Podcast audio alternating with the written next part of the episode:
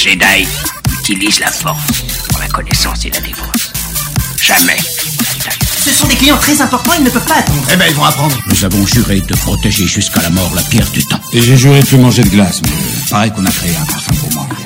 Ah, ça nous botte tous de t'entendre dire ça. Il faut avouer que voir Donnie massacrer un nazi, c'est presque aussi chouette que d'aller au cinoche. Un massacre d'Indiens, le retour de Miss Minute et de Soldier Boys, des pranks qui tuent, les news et les box-office de la semaine, des sorties de la semaine prochaine, c'est le programme de ce nouvel épisode de la nuit des sorties. Moi c'est Ista et je suis avec Al. Bonsoir Al. Euh, bonsoir, bonsoir. Écoute, euh, ben, on se retrouve euh, encore une fois. Ça fait déjà un peu plus d'un mois qu'on a commencé ce podcast et, euh, ben, c'est toujours une joie de venir faire ce podcast chaque semaine. C'est vrai que ça fait 5 semaines. Je vous ai lu le cinquième épisode là, donc euh, ouais, ça fait. C'est l'anniversaire. C'est l'anniversaire. On, est vieux. Non, ouais, ouais, bah c'est cool. On a, euh, on a eu un gros, gros épisode la semaine dernière. Euh, là, on a pas mal de trucs au niveau des, des sorties de la semaine, mais euh, un peu moins au niveau des actus, mais ça va être fun quand même. N'oubliez pas, les, les timecodes sont dans la description, donc euh, avec tous les sujets lesquels on va aborder. Donc d'abord les actus. Donc, eh ben, si vous cherchez quelque chose de spécial, que vous voulez nous entendre, notre critique, par, par exemple sur Killers of Flower Moon ou le box-office, voilà, parce que vous devez renseigner sur le box-office ou une news, eh ben, vous avez les timecodes qui sont dans la description. Et on attaque les actus de la semaine. Alors qu'est-ce qu'on a cette semaine, Ista? Eh bien, on va commencer en parlant de la grève de la, de la SAG-AFTRA, donc des acteurs, donc qui est toujours en cours en- au moment où on vous parle.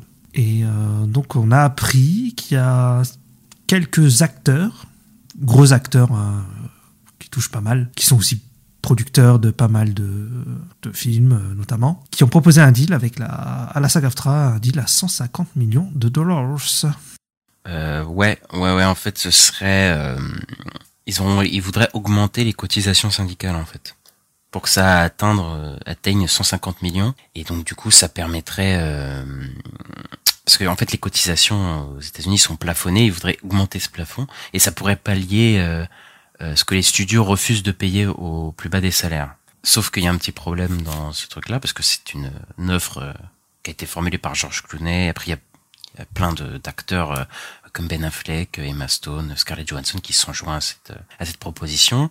Cette proposition, elle a été déclinée par euh, la, euh, la présidente de la Ouais. saga AFTRA. Ouais, c'est Fran euh, Dresch- Drescher, un truc comme ça. Je, je sais plus son nom malheureusement. Et parce qu'en fait, euh, le syndicat, il, elle dit est pas, il peut pas être utilisé pour financer des, des retraites et des régimes de retraite et de santé en fait. Et que, euh, en fait, c'est à l'employeur normalement de cotiser ça. Et donc ils peuvent pas euh, euh, autoriser, enfin accepter ce deal parce qu'en fait les employeurs en donneraient en fait pas d'argent en fait.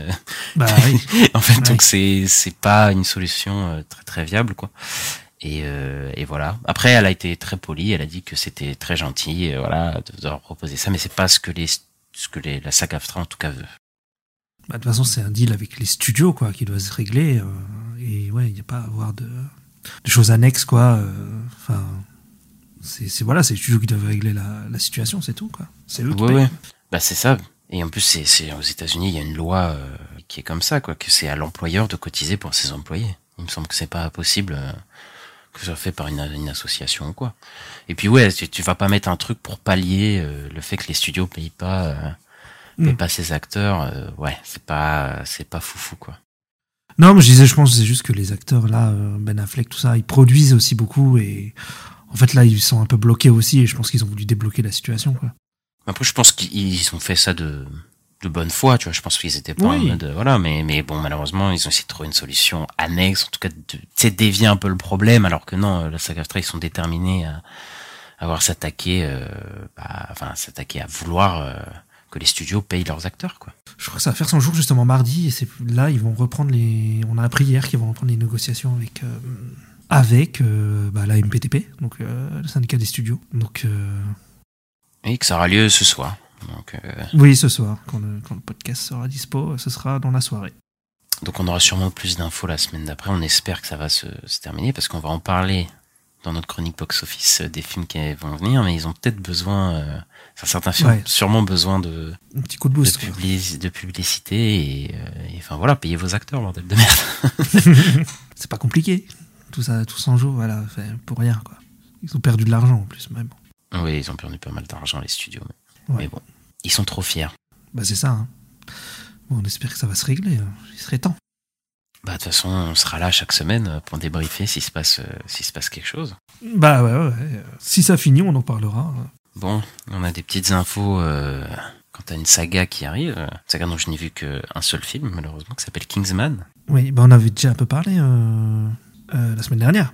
C'est ça, ouais. Mais pas de la même manière, parce qu'on parlait de Kingsman 3, qui était euh, confirmé. Et là, euh, ça sera euh, Kingsman 2, mais alors, c'est Oui, pas écrit c'est. The Kingsman en fait. C'est ça. C'est la suite du préquel, donc euh, le, le troisième film Kingsman qui était sorti, et qui revenait sur les débuts de cette organisation. Et bah euh, le, la, la suite de ce préquel, donc euh, a un titre qui s'appelle The Traitor King, donc le roi traître. Et ça devrait explorer la montée de Adolf Hitler. Euh, et apparemment, bon, j'ai pas vu le film, mais il y avait une post-credit scène dans le premier qui euh, teasait que ça allait euh, Qui disait Hitler, oui. qui teasait Hitler. Est-ce que c'est banni euh, ce mot-là sur euh, sur les podcasts Quoi? Non, Non, je sais pas. je rigole. il, doit- y avoir des podcasts entiers sur lui, je pense. Donc, euh, je pense pas que tu te fais bannir, euh, voilà. Oui, parce que le, dans le premier film, c'était Rasputin le méchant. Donc là, ce serait Hitler. Voilà. Putain, ok, d'accord. Ils vont faire tous les dictateurs. euh, ouais, je pense. Très ce bien. sera Staline, euh, je sais pas. Mais... J'avoue que ça m'intrigue parce que j'ai pas. Moi, j'ai vu que Kingsman euh, le premier, que j'avais adoré. Vraiment, j'avais adoré le premier Kingsman euh, avec Mhm. Samuel Jackson et tout. Mais le préquel, il me donnait pas du tout envie. Là, ils vont faire une suite au préquel, donc ça veut dire qu'il a pas mal marché. Toi, toi, ça te chauffe? Bon, je suis curieux, mais j'ai toujours pas vu non plus euh, la préquelle. Euh, J'ai vu Kingsman 1 et 2. La préquelle, par contre, le ton m'avait l'air plus sérieux. Euh, beaucoup moins délire que, le, que les, deux, les deux premiers films. Mais euh, j'étais curieux et en fait, bah, il y a eu le Covid et tout. Il a été repoussé je sais pas combien de fois les films. Et en fait, quand il est sorti, j'ai pas, j'ai pas été le voir alors que je pense j'aurais été si, tu sais, s'il y avait pas eu tout la pandémie et tout. Mais euh, Ouais. quand, quand il est sorti, euh, je. J'étais même. pff, j'ai- ouais, j'ai pas trop suivi en fait. Et j'ai toujours pas vu. Mais j'ai envie de le voir, faut que je, faut que je le mate. euh, parce que Matthew Vaughn, c'est toujours intéressant. Son cinéma, j'aime bien généralement. Donc euh, j'ai envie de voir. Et puis, euh, par contre, là, je pense que ce sera pas par Matthew Vaughn, parce que Matthew Vaughn va faire Kingsman 3. Et je pense que ce Kingsman 2, il sera sûrement réalisé par quelqu'un d'autre. Bah, euh, surtout là, on, on va, ça va permettre de, de transitionner autre info. Je pense pas qu'il va faire ce, ce Kingsman-là, parce que s'il est déjà sur Kingsman 3, qu'il a un autre projet et que apparemment, oui, un projet qui casse, on a parlé, mais apparemment, il aurait euh, un autre projet euh, autre Oui. part dans une autre franchise. Et je te laisse en parler. Oui, donc on a appris, euh, donc sur le coup, euh, que Matthew Vaughn, donc il était, en, il a fait une interview et il a dit qu'il était en discussion avec James Gunn et Peter Safran pour possiblement rejoindre euh, le DCU, donc pour faire un film pour le, le DCU, donc l'univers d'ici chapeauté par James Gunn, hein, qui va commencer en- bah, l'année prochaine avec Creature Commando. Ouais, ouais, ouais, moi ça me, moi ça me chauffe. Hein. Enfin, Matthew Vaughn, j'adore. euh, Ouais. Je pense en plus il fait du cinéma d'action hyper, hyper fun, hyper euh, bah, unique en vrai euh, dans le paysage hollywoodien et tout. Donc, euh, moi j'aurais kiffé le voir sur Batman, euh, sur Batman, je pense, mais bon malheureusement. The Brave and the Bold, ouais. Bah déjà, en plus, sur, sur X-Men, c'est peut-être un de mes préférés, euh, First Class. Ouais, ouais, ouais, moi aussi. Je pense, enfin, les rumeurs, elles étaient sur The Authority. Ça, ça disait beaucoup The Authority. Mais pour Ah bah ouais, ok, je suis acheté, c'est bon, c'est bon, je, je suis chaud. Possible. Enfin, ça lui irait bien. En tout cas, je pense, c'est un, c'est un truc qui lui irait bien, euh, The Authority. euh, parce que c'est des persos euh, un peu, c'est des, pas des persos, c'est des héros, c'est plus des anti-héros que des super-héros euh, normaux, quoi. Ouais, je pense qu'il va s'amuser avec avec le concept et tout. En plus, il a déjà parce que je crois que c'est une team. Il a comme il a déjà fait X-Men, même en vrai de vrai, Kingsman c'est aussi une, une- des trucs d'équipe. Donc je pense qu'il peut. il a déjà géré ces trucs-là, donc il va peut-être être euh, à l'aise dans ce dans cet exercice-là. Ouais, carrément. hein. Ouais, bah. Il devait faire aussi des Future Pass à l'époque, mais après, il avait, euh, il était parti pour faire euh, Kingsman, je crois, d'ailleurs. Ouais, ouais, c'était euh, Brian Singer qui a repris X-Men et il avait rattaché tout à son univers. Oui, c'était ça. C'était ça qui s'était passé. Parce qu'il me semble Donc ça, à que la base, c'était pas censé être ça, quoi. que First Class c'était censé être euh, un reboot et sauf que Brian Singer en a fait un préquel en fait, en fait après et en fait après ça avait plus aucun sens avec toute la saga mais voilà quoi.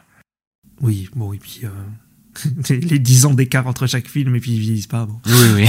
Ouais, ça, euh, un jour on en parlera de cette saga euh, cette saga maudite euh, qui pour un film t'en as trois de mauvais.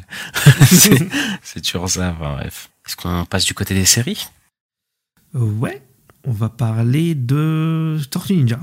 Donc, euh, il y a la série qui est lié donc euh, au film qui est sorti euh, cet été, Mutant Mayhem en VO et Teenage Years en VF. Ouais. Et donc là, ils vont sortir une série qui s'appelle The Tales of the Teenage Mutant Ninja Turtle. Donc c'est une série qui va sortir sur Paramount Plus et elle sortira en avril 2024 Ouais. et elle sera en 2D et elle fera le lien entre le premier film et le deuxième film qui sortira dans quelques années quoi. Euh, ouais, du coup, c'est une suite au film et en même temps, bah, ça va être, euh, bah, je pense, parce que là, en plus, bon, à la fin du film, on comprend qu'ils vont au lycée. Euh, Mm. enfin, voilà, je pense que ça va suivre cette ligne-là. Je sais pas du tout vraiment. Je, je sais pas si ça va raconter un format épisodique si ça va Je sais pas. dérouler sur une histoire. Toi, je pense que t'es chaud. toi, je pense que t'es très chaud pour. euh, Curieux ouais, ouais, je suis plutôt chaud. que, non, mais parce que toi, t'as bien aimé le film, tu vois. Je, Ouais. je sais que t'aimes bien le film. Après, s'ils reprennent le même style d'animation sur tout un, toute une série et tout, ça peut être sympa. Après, moi, euh, j'ai pas trop kiffé euh, Mm. le, le film, donc euh, s'il est dans la même vibe, qui se calme pas au niveau des références et trucs comme ça, ça va, ça va vite me saouler. Oui, bah donc sur le coup, ouais, moi je suis curieux, j'ai j'ai j'ai quand même envie de voir, mais je, je remarque en fait ils font plus en plus ça, tu sais des, des univers connectés, un peu comme le MCU, tu sais, avec les plateformes. euh, tu sais, ils vont faire ça avec Sonic aussi. Bah puis là ils ont fait ça avec The Continental, euh, ils ont fait ça avec euh, bah, Monarch qui arrive dans, une, dans un mois. Ouais, je crois que là c'est euh, bah, c'est le MCU qui a ouvert un peu la, la Ouais. boîte. Hein, euh, après bah, même Star Wars aussi, donc euh, Star Wars euh, MCU voilà quoi, Disney qui a ouvert un peu cette boîte de univers partagé. euh, vraiment partagé pour le coup parce que bah, c'est possible que les séries enfin il faut voir les, les, les- les séries pour regarder les films et c'est on a littéralement un projet comme ça chez Disney euh, avec le, celui de Dave Filoni, de, le Star Wars de Dave Filoni qui va euh, du coup être la somme de toutes les séries euh, du fait de, du Ouais. euh, du Mandoverse. Et là, va falloir avoir sûrement vu les, les, les séries pour avoir pour voir le film. Et là, on va rentrer dans, dans autre chose pour moi. Ouais, parce que maintenant c'est plutôt l'inverse, c'est plus les séries dérivées des films, et pas, la- pas le- les, les séries qui arrivent vers un film. quoi. Ouais, en tout cas, c'est pas trop marqué que t'aies besoin de voir la série, en tout cas pour l'instant, parce que le MCU, ça va forcément arriver à un moment où, bah là, de Marvels, je sais pas du tout comment ils vont traiter le personnage de Voilà. de, de Kamala. Est-ce qu'ils vont la représenter ou est-ce qu'on aura besoin d'avoir euh, vu la, la série Tu vois, je, je sais pas du tout. Pour Wanda, j'avais pas trop. Enfin, en tout cas, on comprenait plus ou moins rapidement ce qui s'était passé. Il y avait pas non plus de. Fallait, ils te disent quand même, faut. Enfin, voilà, on, on t'appuie quand même qu'il s'est passé vraiment quelque chose dans une série. Et voilà, mais tu comprends. T'as pas besoin de voir le la série pour comprendre le film. Donc, on, on verra comment comment ça se passe après. Voilà, voilà. Et, et ensuite, on a une série qui est renouvelée pour une saison 3, qui s'appelle De Bear, que j'ai pas vu du tout. Donc, je te laisse, te laisser en parler. Ouais, donc Zemir est renouvelé pour une saison 3, qui, a une, qui est une série qui, qui cartonne pas mal en ce moment, dont beaucoup de gens parlent euh, dans le milieu série, tout ça. euh. Série sur la, la cuisine, sur le coup. euh, sur des... J'ai dit sur le coup. Alors là, faut savoir que euh, un ami commun d'un a, a fait remarquer avec ça qu'il disait beaucoup du coup, et du coup, il n'entend que ça. il n'entend que ça maintenant. Exactement. Et donc, euh, le créateur donc, de la série Chris Storer, il a aussi annoncé que Ayo Edibiri, donc, qui joue le rôle de Sydney dans The Bear, elle va réaliser euh, plusieurs épisodes dans, cette saison 3. Euh, voilà, donc la saison 2 était incroyable. Euh, vraiment, euh, jetez-vous dessus. C'est vraiment une super série. C'est pas très long. Une, je crois que c'est, je sais plus si c'est 6 ou 8. Je crois que c'est 8 épisodes de 30 minutes, la première. Elle est vraiment courte. Je me l'étais, je me l'étais refaite en à peu près une soirée, en fait. Euh, donc elle se regarde très vite, la saison 2. Euh, la saison 1, pardon. La saison 2 est, plus longue, par contre. Et je crois qu'elle a un peu plus d'épisodes. Il me semble qu'elle a 10 épisodes. Et c'est vraiment, euh, il y a des, il- dans la saison 2, il com- commence à y avoir des guests de séries, voilà, qu'on aime bien, euh, dans des séries assez connues, genre, des gens qui viennent de Better Call ou ce genre de, ou des actrices connues. hein. Il y a des petites surprises dans la saison 2, et, et c'était sympa. Et il y a des très bonnes évolutions de personnages, c'est bien filmé, c'est bien rythmé, il y a des bonnes musiques, euh, c'est vraiment cool. Et j'ai hâte de voir la saison 3. Voilà. Ouais, ouais, bah tout le monde en parle de cette série. Euh, Enfin, tout le monde. En tout cas, beaucoup de gens ont- en ont parlé et pour le coup, je, je peut-être que je la verrai euh, un jour. Je, je ne sais pas. Peut-être que je me lancerai dessus. Mais euh, après les guests, euh, voilà, je- tant que c'est pas Ryan Reynolds. euh, Non, ça va, t'inquiète. Non, c'est des, c'est des bons acteurs. Ensuite, euh, eh ben, on a euh, des nouvelles des plateformes. Enfin, là, on parle de, de séries, de plateformes de streaming, mais là, on a des, des nouvelles sur euh, le système euh, de d'abonnement de, de Netflix qui change et qui augmente leur prix. Donc, ils augmentent le prix de deux, deux forfaits, en fait, parce qu'il y a quatre forfaits Netflix, parce que ouais, c'est pas qu'il y en a quatre, c'est un peu abusé, quoi. Oui. Donc, on a le, on a les deux forfaits l'offre pub, donc c'est l'offre la moins chère qui te permet euh, pour 6 euros d'avoir euh, bah, l'abonnement Netflix en 1080p, mais t'as tes pubs toutes les heures, je crois, c'est un truc comme ça. Et t'as la formule standard, donc euh, que pour deux écrans, je crois, 1080p qui bouge pas, elle aussi, qui, qui reste 13 euh, 13,49 euros. Mais la formule essentielle et la formule premium qui augmente, la formule essentielle qui coûtait 8,99 passe à 10,99 C'était la celle euh, bah, pour ceux qui avaient, c'est pour un seul écran simultané, donc euh, pour, pour ceux qui sont tout seuls, et je crois que c'est de la 720p, donc c'est même pas de la 1080p. Donc tu payes 11 euros pour avoir un, for- un truc qui est même pas Full HD, c'est quand même fou. Et la formule premium, donc pour 4 écrans, 4K, euh, la totale, qui passe de 17,99€ à 19,99€, donc 20 balles. Donc les prix, ils ont quasi presque doublé, en fait, depuis le début de Netflix. euh, sur certains Love Premium elle a quasiment doublé depuis euh, depuis qu'elle existe en fait. Et donc euh, et donc ça fait peur parce que parce que bah Netflix il continue à on l'a vu là encore il y a eu un rapport récemment où ils ont encore euh, gagné des abonnés euh, au troisième euh, au troisième euh, quart de l'année en fait parce que c'est euh, en tout cas ça veut dire que tout l'été ils ont gagné de de, de l'argent parce que c'est c'est compté entre euh, genre le mois d'hiver mois de printemps mois d'été mois de mois d'automne et ils ont gagné euh, des abonnés et donc là ils vont augmenter leur ab- leur offre et ils vont sûrement regagner des abonnés et je pense que ça va faire un effet encore, encore boule de neige et Disney va augmenter ses prix. Je crois que Disney avait, avait Ouais, déjà annoncé. Oui, oui, oui. Ils ont déjà annoncé d'augmenter leur prix. Euh, Amazon, je sais pas, ils sont un peu dans leur bulle, euh, voilà, mais euh, c'est possible que Max euh, et que d'autres augmentent leur prix dans, dans le futur, quoi. Ouais, clairement. hein. Mais en plus, pour Netflix, il me semble que j'ai entendu qu'il y a une offre, je sais plus c'est laquelle, peut-être le standard ou peut-être l'essentiel, je sais plus. Il y en a une qui est pas disponible pour les nouveaux abonnés. Genre si, si tu Quoi? t'es un nouveau un nouvel abonné, t'as pas le, je sais plus, je crois que t'as pas le standard. Bah, c'est vraiment des, des, des trucs de fou, quoi. Ouais, de ouais. malade. Ok, bah écoute, c'est super, encore une super euh, mesure de Netflix, bah, qui augmente ses prix, donc euh, bah, vu qu'ils augmentent les prix et qu'ils du coup vont gagner plus d'argent, ils vont pouvoir payer les, les... la SAG-AFTRA, peut-être, peut-être qu'ils vont pouvoir se mettre d'accord du coup. Euh, Enfin, c'est c'est complètement fou, quoi. Moi, ça me. Ouais, et encore là, euh, quand- en euros, on est moins cher qu'aux États-Unis. Les États-Unis, l'offre premium, c'est à 23, 22,99, je crois. 22,99 dollars. hein. Ouais, bah après il y a peut-être, euh, si tu fais la conversion de dollars à euros, peut-être que c'est la même chose au final. Je sais pas. Ah, peut-être. Ouais, je sais pas. C'est possible, t'as raison. En tout cas, c'est cher. c'est très cher Oui. dans tous les cas. Oui, bah surtout quand tu vois au début, quand ils sont arrivés en 2014, euh, c'était pratiquement 10 euros de moins. hein. Oui. Ouais, ouais, franchement, c'est un truc de fou. Et on comprend pourquoi d'autres gens se dirigent euh, autre part que, que les plateformes. Mais bon. Il y en a beaucoup qui redeviennent des pirates. hein. Oui, oui, oui. euh, Là, les... non, mais enfin, le téléchargement illégal, je pense pas qu'il va baisser de, de si peu. Non. Quoi. Bah, on disait ça à l'époque, et puis en fait, euh, ils ont tous fait leur plateforme maintenant, et bon, ça fait trop d'abonnements, quoi. Bah, tu sais qu'au début de, de Netflix, il me semble que ça avait baissé le téléchargement illégal, puisque en fait l'offre, euh, bah, de toute façon, il y avait que Netflix de toute façon sur le marché à l'époque. Bah, c'est ça. Et c'était pas si cher. Donc là, tu te tapais, euh, ouais, je me souviens, tu, tu te payais 10 balles et t'avais tout ce que tu voulais. C'était les seuls euh, sur le marché. Voilà, quoi. Maintenant, t'as Amazon, t'as, là, t'as euh, Max, on, on parlait. euh, Enfin, c'est, c'est un truc où tu t'en sors plus. Et enfin, là, en plus, t'imagines, t'as une grande famille, tu payes 20 balles, tu vas payer 20 balles par, par abonnement. C'est pas possible. C'est pas possible. Ouais. Bah oui, parce qu'en plus, avec l'histoire des, des mots de passe et tout, euh, ouais, c'est... Oui, en plus, ouais. C'est, c'est complètement fou. Oui, ça devient trop cher. C'est Moi, j'ai j'ai arrêté aussi parce que ça devenait trop cher. Ah oui, mais comment tu fais pour regarder tes trucs euh, sur Netflix euh, Ah pas, J'ai un oncle, euh, j'ai un oncle américain. Ah, euh, oncle, l'oncle Kulikov, c'est ça? Ouais. Bref. Euh, on a une autre info sur un autre service de streaming, et ça. Oui, bah donc euh, Max, donc la plateforme Max qui s'appelait à l'époque HBO Max et a changé de, un- de nom euh, qui n'a aucun sens ce nom, mais bon, c'est pas grave. On a remboulé le HBO, ça s'appelle plus que Max et ça sortira en France donc l'année prochaine, à l'été 2024.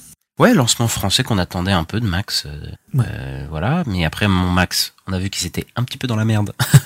Euh, parce qu'ils ont perdu pas mal d'abonnés depuis le début parce que bah c'était une entrée catastrophique euh, Max euh, pour le coup. Euh, ça personne va le va le va le, va le contredire quoi, c'était euh, un peu un bordel. Après euh, voilà, faut voir faut voir comment ils vont se rebondir avec les le nouveaux la nouvelle approche de Warner, de DC, comment ils vont lancer leur plateforme. Après, peut-être que sur le long terme, ça peut marcher. Et moi, Max, je sais pas quel prix ça a, mais en vrai, ils ont un catalogue, parce que si c'est le catalogue HBO et tout, c'est quand même un, un putain de catalogue, faut le dire. Bah, de ouf, ouais. Ouais. Bah, ça va être ça, je pense. Parce que là, sur le Pass Warner, euh, donc sur Prime Video, ils, ils ont un contrat avec HBO là, qui durait jusqu'à au moins fin 2024 pour le moment. Et t'as as les séries euh, HBO, t'as House of the Dragon, t'as euh, Tchernobyl, euh, t'as euh, Blood of Brothers, t'as des, des- des sacrés, euh, sacrés programmes. Hein. Bah ouais, mais ça, j'allais dire, bah du coup, House of the Dragon va sûrement sortir sur la plateforme euh, Ouais. euh, à chaque fois. Après, je sais plus quand elle doit sortir, mais si s'ils l'ont pour l'été, ouais, bah voilà, je viens de voir, c'est ça, ça veut une sortie pour l'été 2024, donc ça correspondrait à l'arrivée de Max en France. euh. Ouais. Donc ouais, peut-être qu'ils vont faire, euh, ils vont, bah, ils vont lancer peut-être Max sur euh, sur, Sur, l'entrée de, ouais, sur l'entrée d'House Dragon, ça pourrait être beaucoup de pour que les gens s'abonnent quoi. Bah, c'est ça, parce qu'il leur faut un, un gros programme pour lancer le truc. Donc, euh, ouais, c'est pas con. Et euh, moi, moi, je pense aussi, euh, parce que je pense que je vais le prendre. Pourquoi? Parce qu'il va y avoir les programmes du DCU. Il va y avoir euh, Creature Commando, euh, Waller, euh, tous ces trucs-là. Lanterns. euh, Mais par contre, on n'a pas le prix pour l'instant. hein. Sur le coup, j'ai pas vu de prix. Bon, c'est dans un an, hein, on va les avoir. Ouais, hein. donc, euh, on aura le prix l'année prochaine, ouais. Je pense que ça va être comme Disney+. Je pense à peu près. Ouais. euh. Et d'ailleurs, en parlant de Disney, en parlant de Disney, on va aller voir le concurrent. Comment, il, comment ça se passe au niveau du concurrentiste Et ben, chez le concurrent, euh, bah là, ils ont annoncé qu'ils vont faire une série live action euh, qui va adapter la série d'animation Gargoyles. euh, qui, que je regardais moi quand j'étais gamin et j'avais même la grosse figurine du, du perso principal. Je sais plus comment il s'appelle, mais le, le- le gros violet là. Était incroyable cette figurine. Et donc c'est Gary Doberman et James Wan qui vont développer la série. Et donc c'est Atomic Monster, donc c'est la, la, la boîte de James Wan qui va, donc, qui va produire et Doberman il va euh, écrire euh, réaliser et être producteur exécutif sur la série. Et donc lui, j'ai vu qu'il a bossé pas mal sur le, le Conjuring Verse. Ouais, mais euh, par contre, il s'appelle Doberman, ça me gêne. je le dis, euh, J'avoue. fois tu dis Doberman, il va, il va écrire et tout. je- bon, c'est un peu bizarre son nom. Euh, ouais, bah écoute, je n'ai aucune connaissance de ce truc. je, je crois j'ai vu, euh, bah quand, la, quand ça a été annoncé, j'ai regardé vite fait ce que c'était, mais j'ai jamais regardé, j'ai de près ou de loin. Le fait que James Wan soit attaché au projet me, me fait lever un sourcil, mais le problème c'est que James Wan en tant que producteur, ça fait toujours un peu peur.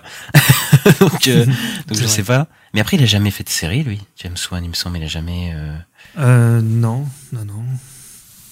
Ah si, il a, il a produit des séries télé. La série télé Souviens-toi l'été dernier. Donc, euh, qui doit être l'adaptation série du film euh, culte. euh, C'était quelle année ça? Euh, 2021, donc c'était il y a pas, il y a pas si longtemps. Ah ouais? J'ai- Ouais, sur. Prime Video, euh, ça pas. bah après, tout ça, c'est comme toutes les séries Prime Video, on n'entend pas parler quasiment.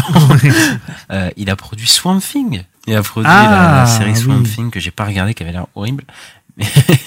Ah, la pre- Ah, t'avais regardé? retour, hein Non, moi j'ai pas vu, mais euh, elle avait eu des bons retours et et c'est ce qui était très bizarre avec cette série qu'ils ils ont diffusé le premier épisode et ils ont dit direct la série est annulée sur le cuir Ah, c'est un très bon coup de com ça. C'était très étrange, on n'a rien compris. Et ils avaient, il a euh, produit, je savais pas, la série Archive 80, qui avait fait parler l'année dernière euh, sur Netflix. Je sais pas si t'avais entendu parler. Non, pas du tout entendu parler de ça. C'est un genre de feuilleton télévisé, euh, genre un peu d'horreur qui était sorti en début d'année dernière. Un truc genre analo analogique. Je sais pas si ça se dit. Oui, analogique. Ah voilà, non, c'est pour ça que ça m'a mindfuck, parce que j'ai lu analogique, c'est de l'horreur analogique, ça s'appelle. C'est un dérivé du contenu vidéo de type phone footage, et en fait ça, en fait c'est par rapport aux vidéos d'internet en fait horrifiques. Ok. Parce que analogique, c'est par rapport à la télé, c'est genre euh, le câble analogique. C'est ça. genre Mais euh, bah, du coup, l'horreur analogique, bah, on, va- on, a, on a appris quelque chose aujourd'hui. c'est un dérivé du phone footage qui se base sur les, euh, bah, sur Internet, sur les, et les trucs Internet. Et, euh, en fait, c'était une genre documentaliste en fait euh, qui était dans un immeuble et qui se renseignait sur les gens de l'immeuble. euh. et en fait, après, voilà, il y avait tout un truc horrifique vis-à-vis de ça. Ça avait l'air vraiment pas mal. Ça avait des bons retours. Donc, Donc pour le coup, j'étais mauvaise langue. Peut-être que James Wan, en, tant que mec, de, enfin producteur de série, ça peut être pas mal. D'accord. Bah écoute, on verra.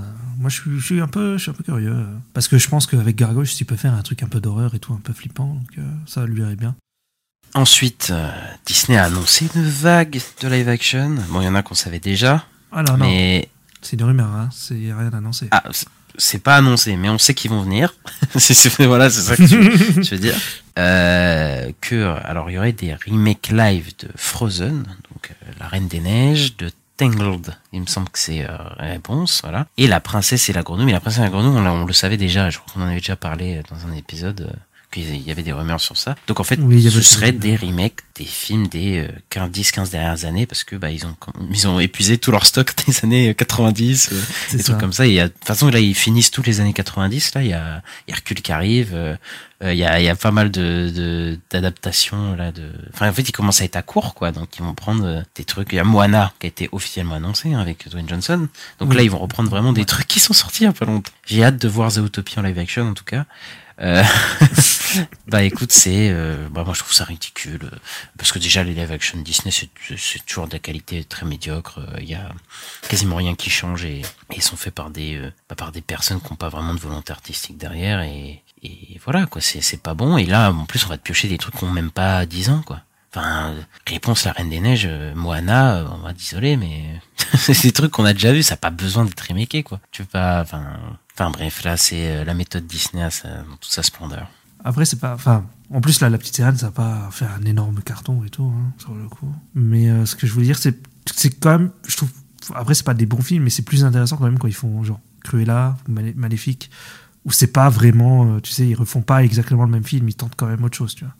Je trouve dans l'idée, c'est quand même plus intéressant. Alors, l'idée- euh, Et un peu con aussi, parce qu'ils te prennent des méchants et t'en font des gentils, mais bon. Mais après, Oui. on en parlera Oui. avec Sodis euh, tout à l'heure.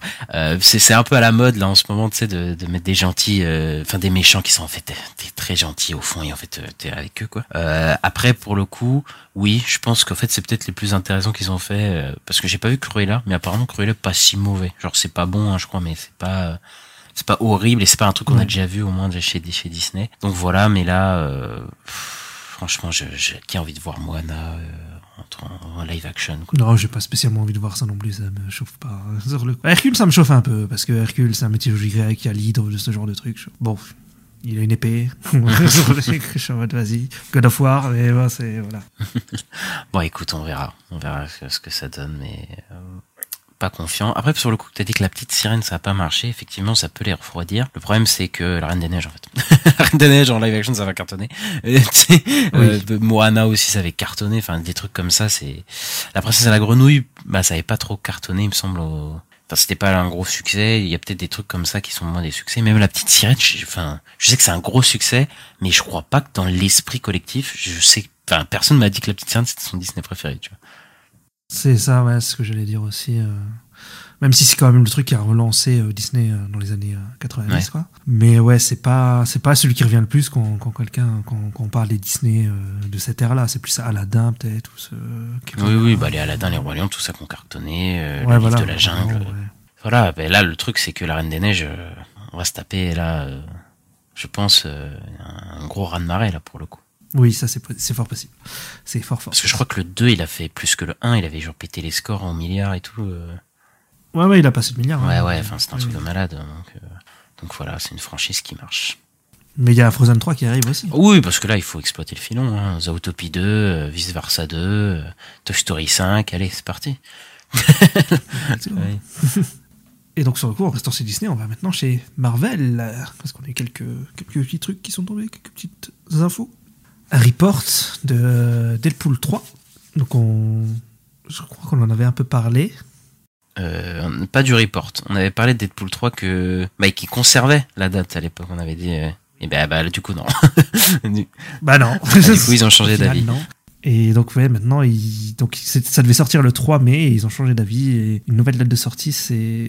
est envisagée, mais c'est toujours pour 2024. Euh, parce que même si la, grève dont on parlait tout à l'heure, la grève de la saga prend, prend fin euh, prochainement, le projet, il va, se remettre au tournage que début d'année prochaine, donc début 2024. Ouais, bah, bah, de toute façon, on, enfin, on avait parlé, il me semble, la semaine, la semaine dernière ou la semaine d'avant, que franchement, c'était chaud. Franchement, c'était chaud de, de boucler ce tournage et tout. Euh, là, ils auront le temps de finir le film quand même, euh, parce qu'ils ont shooté la moitié du film, il me semble, et donc du coup, il reste, euh, il reste une moitié à faire.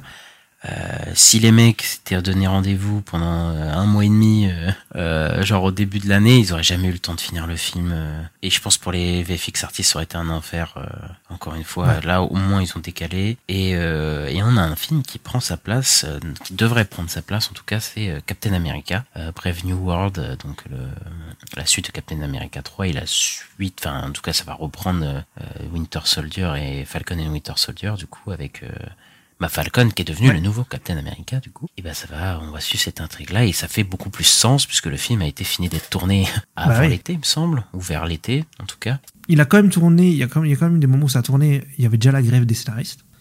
Mais euh, sur la grève des, et ça a fini avant la grève des acteurs. oui oui Donc ils ont quand même tout tourné. oui bah apparemment ils ont tout tourné donc là euh, bah de toute façon il reste que la post prod donc la post prod il y a pas de grève il y a pas de truc ça. ça. du coup ça fait sens qu'ils le mettent avant en fait Deadpool euh. et Bah surtout oui, je crois pas que l'un ou l'autre va affecter l'autre genre je crois pas qu'il faut voir Deadpool 3 avant de voir Captain America Brave New World je pense pas Ouais, que ça va plus, affecter non. donc non ça, ça, ça semble logique ce qu'ils ont fait euh, voilà maintenant on verra comment ça se passe Bah maintenant ils disent que pour Deadpool 3 il y a, il y a trois options en gros. Soit il reprend la, la, la, la nouvelle date de, que avec Captain, donc c'était je sais plus juin juillet un truc comme ça. ouais Euh, soit novembre parce que novembre euh, ils disent ils ont déjà testé novembre par exemple avec Black Panther et tout ça a bien marché tu vois. Soit ça prend la place de Thunderbolt donc euh, en décembre. Et Thun- Thunderbolt serait sur, sur le coup repoussé à l'année prochaine, à 2025 quoi. Ouais, ouais, bah ça fait ça fait un peu sens. On a eu on a eu d'a- d'autres infos d'ailleurs sur un autre projet bien plus lointain que de, de Marvel. Ouais, bah sur le coup, on a eu des petites, petites news sur le Fantastic Four du MCU. Donc, euh, on a eu, on a le nom des deux scénaristes. Donc, ce sera Cameron Squire, donc qui a travaillé sur WandaVision et sur Agatha Darkhold Diaries. Et il sera, euh, et donc, il sera aux côtés de Josh Friedman qui a bossé sur Avatar The Way of Water. Ouais, bah c'est ils ont une tendance là euh, à prendre des mecs de série, enfin de leur série, à les mettre dans les dans les Mhm. dans bah, dans leur projet. Je sais pas si c'est pour le mieux.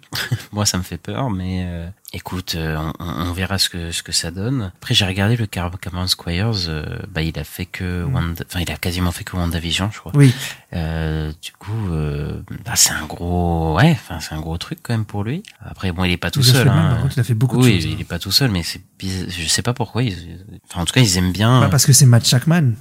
Oui, oui, oui, c'est possible que c'est lui qui lui dit, euh, qui était en mode ouais, je veux travailler avec lui. Mais du coup, oui, ça fait des mecs de, de série qui, qui, qui se mettent à la télé, enfin à la télé, à la, pardon, au Bah, cinéma. après, comme je disais, on en avait déjà parlé, je t'avais déjà dit que c'était pas la première fois. C'est pas la première fois, mais mais là, c'est des vraiment des débutants, quoi. Donc je sais pas ce que ça va, ce que ça va donner, quoi. Parce qu'encore les frères Russo, euh, Joss Whedon, ils avaient déjà bossé sur des films. Là, c'est vraiment des mecs de la série, quoi, qui, qui n'ont, je, je, je crois pas jamais bossé en- dans, dans un truc, euh, dans un long métrage. Ce que je vois surtout, c'est plus que Marvel aime bien bosser euh, un peu en famille, tu sais. Oui, euh, ça, je pense que c'est ça. Hein. C'est ça en fait. Bah, ils prennent le mec d'Avatar Way of Water, qui euh, du coup, bah maintenant c'est Disney, donc euh, Oui, c'est- mais par exemple, euh, le réalisateur de Shang-Chi qui va être sur euh, Avatar comme Dynasty, tu vois. ouais, ouais. le scénariste de Loki qui va être sur et de Strange 2 qui va être sur euh, Secret Wars, enfin normalement. Donc euh, tu vois, il y a toujours un truc comme ça. Ah ouais, c'est ça. Bon, bon bah c'est fini pour les euh, pour les actus. On n'a pas eu beaucoup d'actus, mais Ouais. euh, mais c'est pas grave, on va se rattraper sur les sorties de la semaine parce que bah, on a beaucoup à dire. Enfin moi j'ai beaucoup à dire sur surtout un film qui est sorti et on Mhm. attaque on attaque les sorties de la semaine, Ista. Ouais, donc on va commencer avec Killers of the Flower Moon.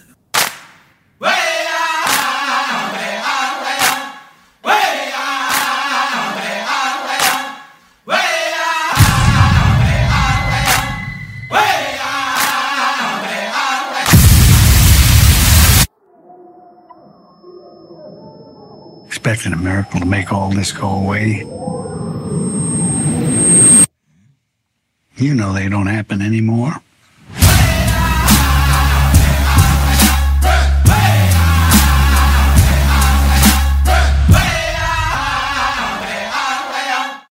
Au début du XXe siècle, le pétrole a apporté la fortune au peuple osage qui du jour au lendemain est devenu l'un des plus riches du monde. La richesse de ces Amérindiens attire aussitôt la convoitise de blancs peu recommandables qui intriguent, soutirent et volent autant d'argent osage que possible avant de recourir au meurtre. Donc c'est le nouveau film de Martin Scorsese. Après euh, avoir fait un petit passage chez Netflix avec euh, The Irishman, il revient sur le grand écran avec euh, bah, un film sur l'histoire des États-Unis qui a, ce qui était déjà un des thèmes de Scorsese. Euh, Après, on retrouve de toute façon tous les thèmes de Scorsese dans ce film. Hein. La violence est très présent. Euh, Après, c'est un genre, il y, y a même des codes du film de mafia qui reviennent. Après, le film, euh, je pourrais pas trop décrire un genre. C'est genre une, une fresque historique, mais il y a un côté romance, il y a un côté western, il y a un côté Un polar tout, sur ouais. la fin. Enfin, c'est c'est assez compliqué. J'ai entendu le terme de fresque historique. Pour moi, ça marche bien, tu vois, parce que du coup, ça annule pas les autres genres. Bah, Scorsese, euh, bah déjà, il débarque avec un truc à 200 millions de patates, euh, et le mec s'en fout des standards hollywoodiens. le mec te fait un Ah, film oui. de 3h30, euh, une, une fresque historique, euh, et c'est un truc qui, je pense, qui est impossible à faire au niveau des grands studios. Peut-être Nolan, allez. Peut-être Nolan. euh, Ouais, il faut, avoir un gros nom, ouais, faut, faut être. Euh, et de toute façon, il a pu faire ce film, je pense, parce qu'il est financé par Apple TV, en fait. Apple TV, qui, Oui. de, de base, le Si. film devait sortir sur les plateformes de streaming, mais il y a eu un accord avec euh, Paramount, il me semble que c'est Paramount, euh, qui a du coup distribué le film, et du coup, bah, pour notre plus de grand bonheur, euh, bon, après, ils font pas ça de bonté de cœur aussi, Apple, hein, je pense. euh, ça va pas les impacter, je pense, financièrement en tant que ça. Et surtout, je pense qu'ils veulent. Euh, on avait discuté avec euh, avec quelqu'un que qu'ils veulent se crédibiliser, euh, en, en disant que nous, on peut-être une plateforme de streaming, mais on fait du cinéma quand même, tu vois, genre en mode, euh, Ouais, voilà quoi, donnez-nous des Oscars. un peu. Ouais, oui, je pense, il y a un délire comme ça, hein, clairement. Et je pense qu'ils veulent se mettre en concurrent avec Disney, tout ça. Oui, bah après eux, ils ont déjà eu un Oscar, ils ont eu euh, pour Coda, Coda qui était un film Apple TV. Euh, Ah oui, ok. Une fraude, mais voilà quoi. et donc là, euh, du coup, Martin Scorsese revient avec une adaptation d'un bouquin bah, qui parle du coup de ça, de l'extermination des, des Osage. Mais là, pour le coup, là, le bouquin, euh, il s'attarde euh, beaucoup moins sur ce couple, parce que là, Scorsese fait le, le parti pris de s'intéresser à Léon, au personnage de, de Leonardo DiCaprio et de, de son couple. Alors dans le film, c'est euh, beaucoup plus restreint et ça se concentre beaucoup plus sur le sur le, le côté polar, le côté enquête. euh, Il y a une grosse partie sur ça, quoi.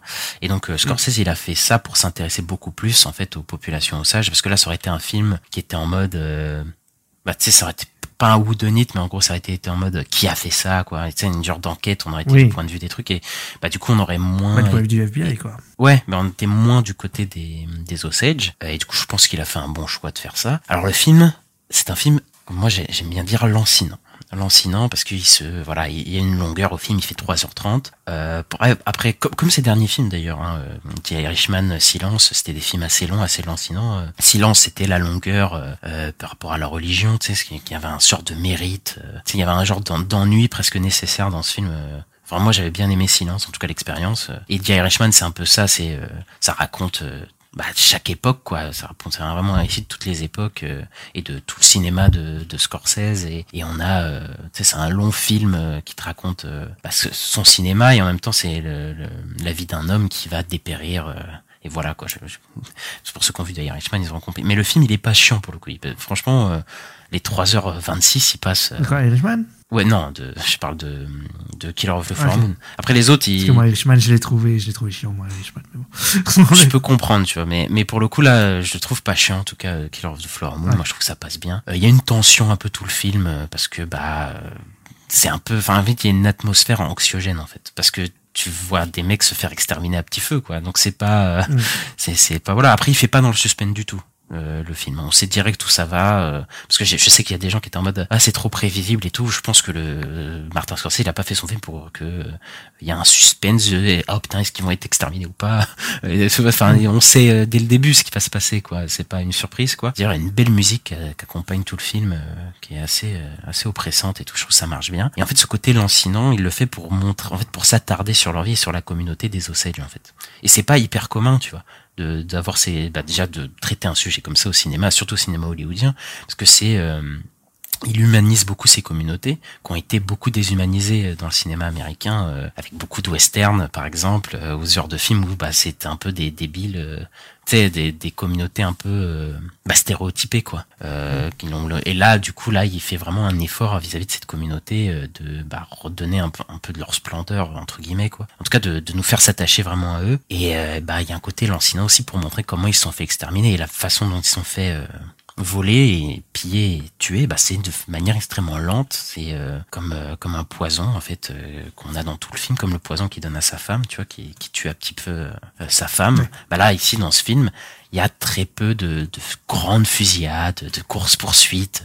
Enfin comme Scorsese il a pu en faire, tu vois. Là c'est vraiment, euh, bah, il y a des scènes assez choc, hein, c'est rapide, c'est de de- d'assassinat, sais, c'est hyper froid, euh, hyper Oui. direct, genre ça dure une minute, bam, il y y a un coup de feu et pop, c'est terminé quoi, genre, le mec est mort quoi, c'est c'est assez marquant, mais il n'y a pas de, de moment entre guillemets où vous allez vous euh, vous être entraîné dans un truc, hein, tout est à peu près à la même hauteur dans le film quoi. Et, euh, et voilà, on est vraiment dans cette euh, dans cette lente mort de ces de cette population et on est vraiment dans leur univers. Les décors et les costumes ils sont incroyables. Je sais plus qui c'est le chef décorateur euh, du film, j'avais vu mais j'ai Je savais pas te dire. je sais plus qui c'est, mais en tout cas, ils ont fait vraiment un effort, euh, surtout au début, quoi. Euh, on transporte vraiment dans la culture et dans bah, ce moment de l'histoire, quoi. Euh, Il Ouais. y a ce plan dans la bande d'annonce où, où t'as la caméra qui recule de, de, de la voiture et on voit, tu sais, tout le décor de, de- des machines qui, qui prennent le pétrole, là dans le désert et c'est euh, c'est super. Alors, je, vais- je vais là j'ai déjà assez parlé, je vais j'ai encore pas mal de choses à dire mais je vais te laisser quand même. Ah je vais ouais te laisser Ah, merde. Euh, oui, oui, bah, je vais te laisser un peu parler parce que j'ai Euh, tu veux que j'en parle moi? Bah moi sur le coup, euh, j'ai encore dit sur le coup. je- ça, ça- Alors moi, j'ai pas détesté le film, ouais. mais je suis pas rentré vraiment dedans. En fait, c'est un peu bizarre parce que je suis, je me suis pas ennuyé. Je j'ai pas trouvé que le film était chiant. Là où je te disais que Irishman, moi j'avais vraiment pas, je, je, je l'ai- je l'ai vraiment senti euh, la durée et tout. euh, J'étais pas du tout rentré dedans. Là, en fait, là j'ai l'impression, de- je rentre un peu dedans, mais pas assez, tu vois, pour dire, euh, Ouais, c'est un chef-d'œuvre, il est incroyable et tout. Enfin, je sais pas. Pour moi, ça décolle jamais vraiment. Et j'ai l'impression que des fois ça va décoller, mais en fait ça décolle pas pour moi. Ouais. Et euh, je, je sais pas trop. Je, je trouve pas le film mauvais. Je trouve très bien réalisé. euh. Et je pense aussi avoir peut-être un problème avec le personnage de DiCaprio. Au début, euh, bah, je commençais un peu à m'attacher à lui. Et puis quand j'ai compris ce qu'il faisait, bah, je, je- moi je peux pas m'attacher à ça en fait. Sur- euh, Donc je, je pense que c'est pas le but, mais je sais pas. Moi, le fait que ce soit le personnage principal, ça me dérange un peu, je pense. euh. Bah après, ça c'est un des tropes de, de, de, de Scorsese, c'est que Scorsese, on suit souvent des personnages pas, pas très euh, euh, Hmm, empathiques, quoi. Tu vois. Bah moi, je le trouve super DiCaprio dans le film parce qu'il est un peu. Bah déjà, il, il fait un truc qu'il fait pas souvent. Tu vois, déjà, il, déjà, il est un peu, Oui. il, est, il est pas aussi. Il est neuneux là. Ouais, bah il joue un, un- il est super, je trouve, en débile, mais euh, mais en même temps qui est un, qui est malfaisant, tu vois, mais qui est euh, faussement naïf. J'aime bien cette expression, tu vois. Et, et- et genre il est vraiment montré comme pathétique tout le film. Ça, ça, franchement, c'était une des premières fois où je vois Leonardo DiCaprio pathétique pendant tout le film. Il se fait bouffer par tous les persos, que ce soit sa Lily Gladstone, sa femme, ou, ou Robert De Niro Oui. littéralement, où là il le, le domine, tu vois. Et euh, il y a un moment où euh, il y a le personnage, je crois, de Lily Gladstone, donc euh, sa femme dans, dans le film, qui le traite de, de coyote, tu sais. Et, euh, et lui dit, euh, il dit une, une, une- une ligne en genre, euh, euh, n'ayez pas peur de- d'un diable aux yeux bleus. Et en fait, c'est un peu ce qu'il est, tu vois. Genre, je trouve, Mhm. tu vois, il, est- il, il garde une certaine beauté, tu vois, il est, parce que même tout le monde dit qu'il est beau, il est, en- enfin, c'est Leonardo DiCaprio, il est quand même beau, mais il a toujours ces putains de chicots dégueulasses, tu vois. Et c'est un peu ce côté, euh, bah, je sais pas comment dire, mais tu sais, le mec qui va te bouffer, qui est pourri, tu vois, de l'intérieur, tu vois, qui est un, Ouais, ouais. tu vois, c'est un peu ça, et je trouve que c'est, c'est, c'est plutôt bien fait. Euh, voilà, après, il a ce côté un peu manipulable, même si il a un combat intérieur, tu vois, genre, c'est une histoire d'amour, je crois qu'il est amoureux, tu vois. Je, je sens qu'il Bah, est vraiment moi, je amoureux. pense aussi. Oui, oui, mais bah, en fait, c'est peut-être pour ça. Je sais pas, moi, je l'ai trouvé mignon, en fait, les deux. Et je sais pas, après, quand je vois ce qu'il fait à, sa, à la famille de. Ouais. Bah, je suis en mode. euh, Non, mais c'est un, c'est Je un- c'est- pour moi, il est, il est pas forcément mieux que Robert De Niro, tu vois. Je, je- bon, il est, Ouais. il est moins machiavélique, mais il est plus pathétique, tu vois, que lui euh, dans un sens, tu vois. Et mais, mais je sens quand même qu'il est tiraillé, surtout vers la fin, entre son amour pour sa femme et quand même son oncle et tout, quoi, tu vois. Mais je suis content qu'il n'y ait pas eu de revirement, tu vois, à la fin en mode, non mais en fait c'est, il est devenu gentil, c'est à la fin. T'as quand même ce- le dialogue de fin Ah qui est fou, où qu'il se confronte à sa femme et euh, je vais pas, voilà. Je, je vais pas révéler, mais en tout cas, il reste un lâche, tu vois. Ça reste le lâche, un lâche quand même dans cette histoire, tu vois. Ouais, mais moi, le problème, c'est que j'ai du mal à rentrer dedans. Dans, par exemple, il y a une explosion à un moment dans le film. Mhm. Et tu vois, quand il sort, il est en mode choqué et tout. Mais je suis en mode, mais pourquoi t'es choqué? Enfin, j'ai du mal, moi, à rentrer dans le personnage, en fait. Euh, je, je, je le comprends pas trop. Bah, J'ai un peu l'impression de pas trop le comprendre. il a un côté faussement naïf, tu vois. C'est qu'il il fait- en fait, il, il essaye de se jouer le, le mec un peu euh, qui a des remords et tout, mais en fait, des fois, il fait des choses horribles, mais il se pose même pas la question de c'est ce qui est ce qu'il est ce qu'il fait est bien ou mal, tu vois. En fait, tout ce qui l'importe, au final, c'est bah, sa famille en vrai, c'est vrai. À la fin, c'est sa famille, c'est ça qui le fait, sans, sans spoiler, qui va euh, changer un peu ce qui va se passer, tu vois. Mais en fait, il vaut Mm. pas tellement mieux que Robert De Niro au final, quoi. Donc ouais, je peux comprendre en fait parce que c'est un personnage hyper négatif, enfin hyper. En tout cas, c'est un personnage assez négatif. Je peux comprendre qu'on Ah bah oui. soit pas, mais mais pour le le le truc, le fait qu'on le suit, tu vois, je le trouve un peu fascinant, tu vois. Moi, ça me dérange pas de le suivre Ah ouais? parce que je bah après voilà j'ai pas l'habitude de suivre des personnages pathétiques mais je trouve que les euh, Martin Scorsese il les rend toujours inté- intéressants tu vois il y a toujours des scènes avec lui où, et en plus je le trouve parfaitement au milieu dans cette histoire tu vois parce que je crois que Martin Scorsese il avait dit qu'il voulait pas suivre le point de vue des Osage parce que bah il en est pas un et du coup que il se sentait pas légitime de ça mais en même temps du coup il prend ce personnage de Leon- Leonardo DiCaprio qui est parfaitement au milieu de tout ça parce qu'en fait bah il est vraiment amoureux de, des Osage, enfin de, d'une Osage et de cette famille, donc il nous permet d'explorer ce milieu-là, tout en nous montrant le côté pillage de culture par les blancs en fait. Et je trouve que c'est ça qui est, qui est pas mal. Tu vois. Je sais qu'il y a des gens qui disent que il y a un problème de point de vue dans le film, mais moi je, je trouve qu'il a bien fait de, de choisir ce point de vue-là, Martin Scorsese, parce qu'on peut, on a, on peut avoir les deux points de vue en un du coup. Ouais, après moi je bon, je pense que c'est juste que j'ai du mal à suivre euh, des connards quoi. Coup, bah ça, je peux euh, comprendre. voilà. Ouais, c'est Mais tu vois, genre par exemple le Loup de Wall Street, t'as peut-être moins eu ce problème. Ouais, j'ai eu oui. Oui, alors que c'est un connard aussi mais ouais, ouais c'est vrai que ça m'a moins dérangé. Après, c'est peut-être Leonardo DiCaprio qui t'énerve. c'est peut-être lui qui, Peut-être. qui te, qui te sort par les yeux. Mais les autres acteurs, peut-être qu'ils t'ont plus convaincu. Bah moi j'ai trouvé Lily Gladstone incroyable, mais Lily Gladstone pardon, euh, dans le rôle de Molly. Mais euh, bon, il y a, pour moi, y a le problème, c'est qu'il y a une heure où, où elle va pas bien et donc on la voit plus beaucoup. Ouais. Donc moi, ça m'a un peu dérangé aussi, ça, tu vois.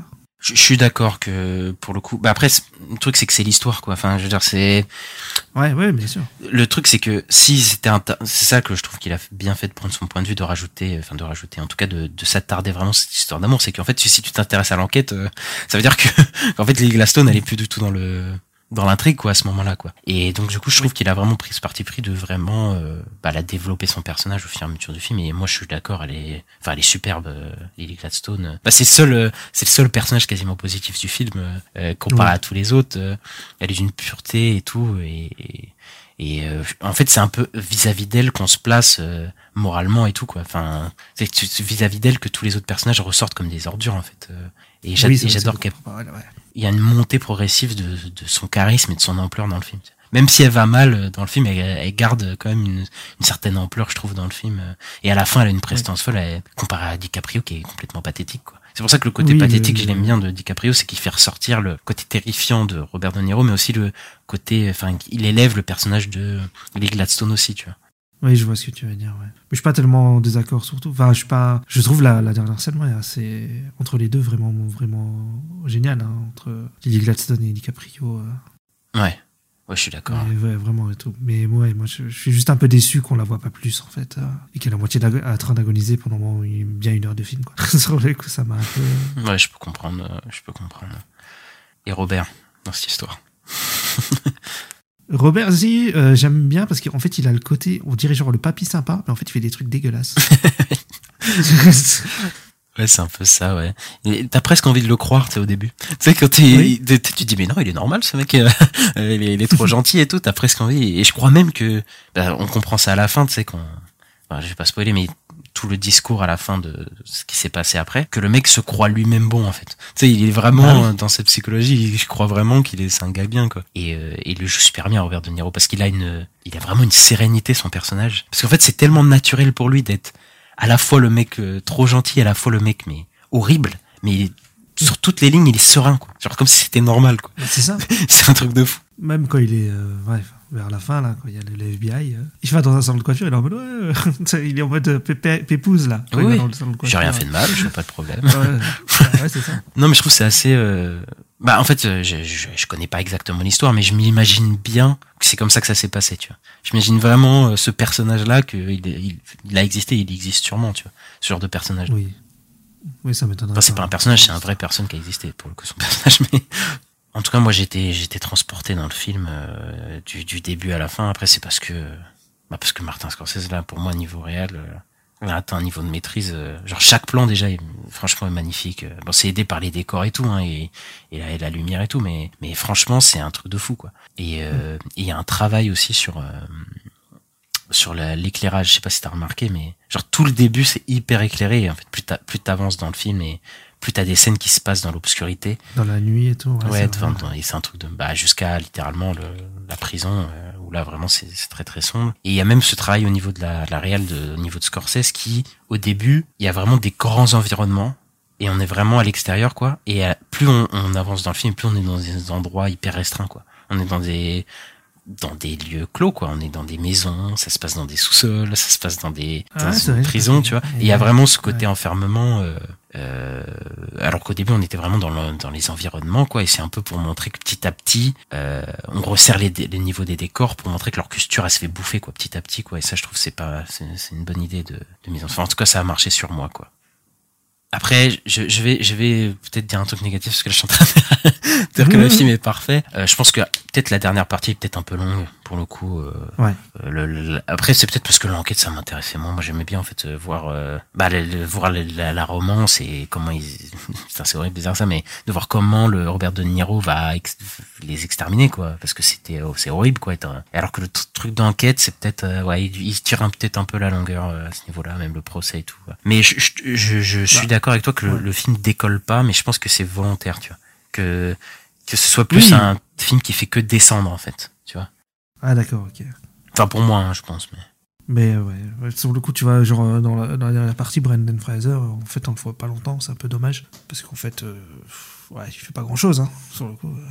Ouais, bon après, moi je m'en fous de Brendan Fraser. Ouais, ouais. je m'en fous un peu de son perso, tu vois. Après, ça fait plaisir Jesse de voir. Plemons, c'est sympa, mais ouais. Ouais, il a, il a la prestance de fou, Jesse Plemons. ouais. Mais tous les acteurs, de toute façon, jouent bien euh, Oui. euh, dans, dans le film, quoi. Mais je pense que c'est un film quand même un- important, quand même. Tu vois, je, je pense que, que des, des sujets comme ça, il y en a pas 50 000 dans un paysage hollywoodien. Ah bah ça, ça ouais, j'ai jamais vu un film. Jamais vu un film qui parle de ça. hein. Bah, surtout à Après, il doit 200 y en millions de patates, quoi. Ouais, c'est ça. De 200 Oui, millions de surtout. patates, euh, tu... surtout à l'heure actuelle où bah c'est pas trop ce genre de sujet et, et ce genre de film qui intéresse lui. Il te... Enfin, attention, il a rien à foutre. euh. Mais depuis trois films, c'est comme ça, il fait ce qu'il veut, quoi. Et ça, c'est cool, moi je trouve. Hmm. Ouais. Euh, C'était euh, Silence, ouais, j'ai pas vu Silence. Ah, Silence, euh, voilà, ça, ça parle de religion et tout, donc c'est peut-être pas les, les, les, le, le sujet le plus voilà qui va qui va remonter tout le monde, mais pour le coup, c'est vraiment une expérience, quoi. C'est vraiment une vraie expérience, Silence. Bah après, peut-être le, le côté lancinant et tout, moi j'ai peut-être aussi du mal avec, hein, parce que comme disait Irishman, je suis pas rentré dedans. Là, je je suis pas rentré dedans non plus, à fond non plus. Je, je- et Silence, j'ai pas vu, mais bon, ça m'étonne pas que je, je, je rentre pas dedans non plus, tu vois. Oui. Alors que le Loup je suis rentré dedans, mais parce que c'est plus. Je pense que c'est plus rythmé, c'est plus barré, ça se veut un peu foufou. euh. Bah, bah, de toute façon, euh, le, le, le Loup de Wall Street, c'est le film le plus rythmé de, de l'année quand il était sorti. euh, Ouais. Il dure trois heures, mais tu les, enfin, c'est un rythme, enfin, c'est un film cocaïné, quoi. Genre, ça va, Ouais, ouais, ça, ça va à 100 000 à l'heure, bah, comme le personnage principal va à 100 000 à l'heure, voilà, quoi. Mais j'adore que le mec est capable de te faire les deux extrêmes, en fait. le mec est capable de te faire les deux extrêmes en termes de film, c'est quand même assez fou. J'avoue qu'il est fort, il est très fort.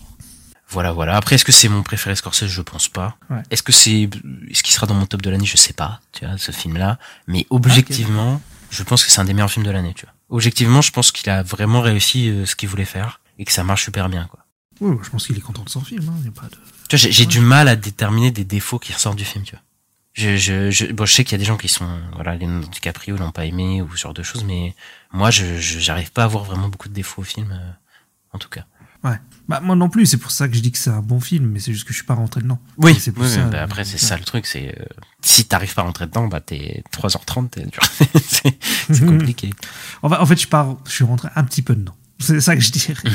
Parce que j'ai pas trouvé ça horrible, tu vois. c'est- Oui, t'as quand même été jusqu'au bout, tu t'es pas fait chier. Quoi. Ouais, puis j'aimais bien Lily Gladstone et tout. Ouais, je me suis pas fait chier, non. Il y a quelques notes d'humour dans le film, vite fait, euh, avec le personnage de de DiCaprio, bah, qui est un peu neuneux, quoi. Et quand il parle, des fois, il dit des trucs un peu, un peu débiles. Ouais, l'humour a pas mal marché sur moi.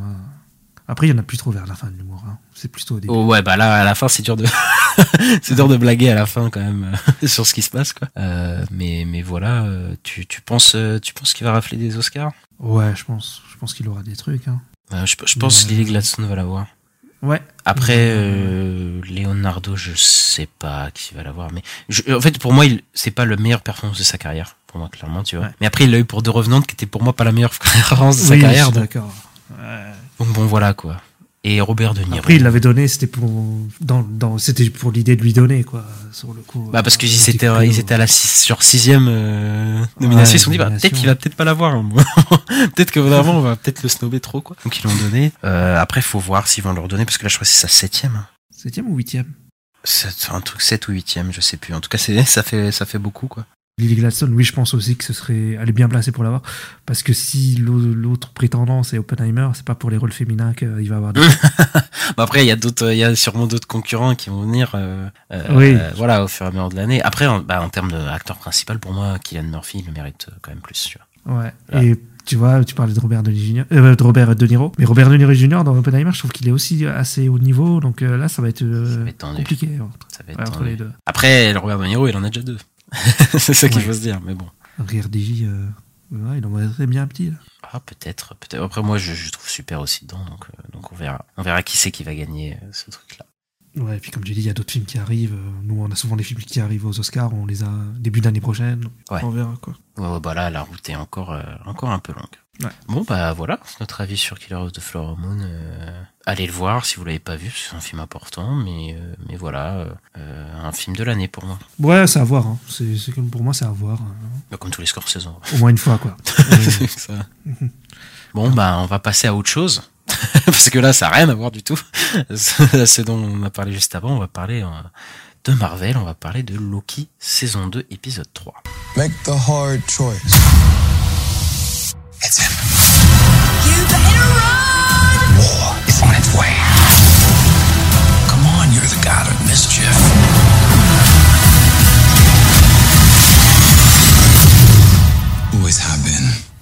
Always will be.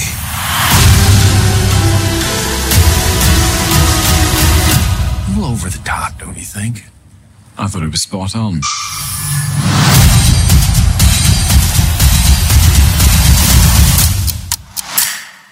Alors, on retrouve Loki après la, c'est la fin de l'épisode 2, qui avait retrouvé euh, Sylvie, et qui euh, se dirigeait vers, euh, vers Renslayer, parce qu'il l'a- il l'avait localisé, donc euh, nos amis vont partir la chercher. Et Ista, qu'est-ce que t'as pensé de cet épisode? Alors, euh, comment dire? J'ai aimé, j'ai pas aimé. Il choses que j'ai aimé, des choses que j'ai pas aimé. Euh, parce qu'en fait, je trouve que pour moi, ça commence à vraiment démarrer là. Notamment au niveau de Renslayer, Kang, tout ça. Là, on a des vrais trucs pour moi qui font avancer l'histoire. Par contre, ouais, y a, on a l'arrivée de Jonathan Majors dans cet épisode-là, qui joue le, le rôle de Victor Timely, et il est insupportable. Euh, Ouais, je, moi j'ai j'ai aimé tout ce qu'il y a autour, même ce que ça raconte. Mais alors lui, euh, c'est pas possible quoi. Ah mais je suis d'accord, il est en... Enfin, tu, vois, genre, le pire c'est qu'il a déjà fait ça, tu vois. Il a déjà fait le mec qui euh, su- surjoue un peu, tu vois, un peu excentrique, et là il le refait, mais un- encore plus, tu vois, encore plus, tu vois. Il est en mode... et là, je trouve qu'il joue mal. Parce que là, toutes les cinq minutes... Enfin, c'est insupportable, quoi. Genre, j'en pouvais plus, moi, au bout de, Ouais. de cinq minutes, quoi. Euh, Ah, c'était, c'était, ouais, c'était, en plus, sa présentation, elle est hyper longue, là. c'était, c'était compliqué. hein. Oui, oui, oui, la présentation. Mais après, ah bah après tu vois, euh, je trouve ça intéressant qu'il montre euh, la machine qui en fait est dans le TVA. En fait, c'est le truc qui montre, Oui. c'est le, le- le- la machine avec les branches et tout. Donc dans le fond, je trouve ça intéressant quand même. Mais ouais, lui, il me, il me, sort, il me sort un peu du truc, quoi. C'était ça surtout le problème. On a l'impression que son seul euh, truc pour différencier tous les Kangs, c'est euh, d'être euh, de plus en plus dans le surjeu et dans le, la folie, quoi, et des débile. débiles, quoi. Ouais, ouais, ouais. T'es en mode, tu peux pas avoir un mec normal, euh, un mec, il y a que des Kangs fous, quoi. Il y a que des Kangs, c'est des malades, quoi. C'est ça. Ça, c'est, c'est, c'est assez spécial, mais, mais en dehors, enfin, après, d'ailleurs, c'est un, épisode qui se concentre euh, quasiment que sur lui, euh, enfin, surtout sur la deuxième partie. Bah, Renslayer et Miss Minute, quoi, je dirais. Ouais, ouais, c'est, ouais. Bah, tout ce qui est lié à Ouais, Kang, quoi. c'est ça, il prend une grosse place dans le récit, même Loki un peu mis de côté, euh, pour le coup, là, pour bien présenter ce, ce Kang-là, quoi. Après, le, le duo euh, Mo- Mo- Mobius, euh, Loki marche toujours très bien, il est drôle. Tu sais, quand il voit les statues de Thor, Odin et tout, c'est marrant. Bah, c'est le meilleur truc de la série, euh, le, le duo, hein, moi je trouve. hein. Et Ah j'aime bien le début parce que, bah déjà, il y a, je trouve que la fête foraine, elle est super, super bien reconstituée et tout. euh, ça marche super Ouais. bien. Mais surtout le personnage de Mobius, j'aime bien parce qu'on sent qu'il profite de la vie. et il est en mode, euh, ouais, vas-y, on prend des popcorn, puis on fait cette attraction, puis on fait ce truc-là, tu vois. Je pense que c'est dans son développement et dans ce qu'il a appris surtout à la fin de la saison 1, c'est que, bah, c'était une personne qui avait une vie comme tout le monde. Est-ce qu'il se dirige pas vers ça aussi Tu vois, je me dis le personnage de Mobius de euh, bah, qui veut profiter d'une vie euh, humaine, quoi, d'un et je pense qu'il va se diriger vers un truc comme ça, quoi. Ah, tu crois? Ouais, peut-être.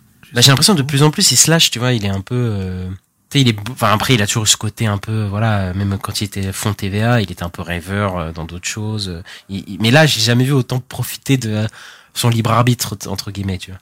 Ouais, il est, il est content de content de vivre. Il veut voir le, le film de Ouais, ouais. l'épisode 2. il, est, il est- à fond dans ça, quoi. Mais du coup, euh, cette intrigue avec Kang et Renslayer, tout ça, t'as t'as bien aimé?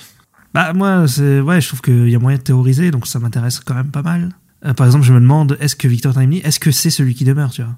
Pourquoi? Parce que là, le truc, c'est qu'on te dit que celui qui demeure, il avait un plan, et c'est de ramener le bouquin du TVA à Victor Timely en 1800, euh, je sais plus c'est quoi la date. Et pourquoi? En fait, moi je, me demande pourquoi, tu vois? Enfin, Mais moi aussi, c'est pas clair ce truc-là, parce que je, je sais pas si c'est ce- le passé de celui qui demeure ou si c'est un variant. je, ne crois- bah, ça. je ne sais pas qui c'est. je pense que c'est fait exprès qu'on qu'on Oui, sache pas, je tu pense aussi, tu vois. Mais il y a un flou dessus parce que l'autre, est-ce qu'il a envoyé son propre, enfin, à son propre lui-même d'avant, un truc pour qu'il devienne lui-même et du coup on est dans une boucle. en fait, parce que vois. Bah, ça. Parce qu'en fait, ça veut dire qu'à chaque fois, le futur, celui qui demeure donne son bouquin à celui d'avant. Mais en même temps, ah, c'est très bizarre. En fait, je pense que c'est un variant. En fait, pour moi, c'est sûr que c'est un variant parce que, euh, Je sais pas parce que j'ai entendu des gens aussi faire des, théories, parler de, de boucle aussi, comme tu dis, t'as dit boucle, le terme boucle, et j'ai entendu pas mal revenir, comme quoi toute la saison serait peut-être même une boucle et tout. Donc euh, je sais pas. Mais je sais pas si t'as remarqué, il y, a un- il y a un problème aussi à cette saison parce que moi je suis d'accord enfin que ça avance, tu vois, parce qu'on a moitié, on allait, on allait entrer dans la moitié de la série. Enfin, voilà, on avance sur ce truc-là. Mais c'est le problème, c'est que je ne sais pas trop où ils vont en fait avec ce truc-là. Et en fait, c'est un peu en contradiction avec ce qu'ils teasaient en fait. Parce que tu sais, ils te- ils te teasaient un peu un chaos multiversiel. Je sais pas si ce mot existe, mais ils teasaient un peu ça et en fait on l'a pas du tout quoi dans cette saison 2. C'est vraiment euh, moi, je pense que c'est parce, parce qu'ils peuvent pas se balancer ça trop rapidement. Je pense dans la, la saga euh, MCU. Et du coup, ils Ouais. mettent un peu le truc en pause, quoi. ouais, possible. Enfin, mais euh, je comprends pas tout, moi, parce que par exemple, à la fin de l'épisode 2, il semblait qu'ils avaient détruit toutes les branches, mais en fait là, ils vont sur une autre branche, j'ai pas tout compris. Enfin, Alors, moi, j'ai compris ça un peu flou. que les branches, ils avaient, en fait, je crois pas qu'ils ont canalisé les branches. Je crois qu'au début, là, ils arrivent à soigner Loki. Et que, et ils ont un peu arrêté que le réacteur s'explose, mais je crois qu'ils l'ont pas arrêté définitivement. Oh, T'as raison, c'est flou. T'as raison, c'est flou, je comprends pas. je comprends pas ce qu'ils, ce qu'ils veulent. Non, mais là, il, lui, le réacteur, il est pas, il est pas. Ah non, mais là, ils veulent Victor Timely pour qu'il le répare. Oui, c'est ça. Mais du coup, au début, ils avaient arrêté le truc. Enfin, j'avais cru comprendre qu'ils avaient canalisé plus ou moins le truc. Enfin, c'est c'est très spécial. Je, je, je, ne, je ne comprends plus. Non, ils ont utilisé le truc pour sauver Loki, Oui.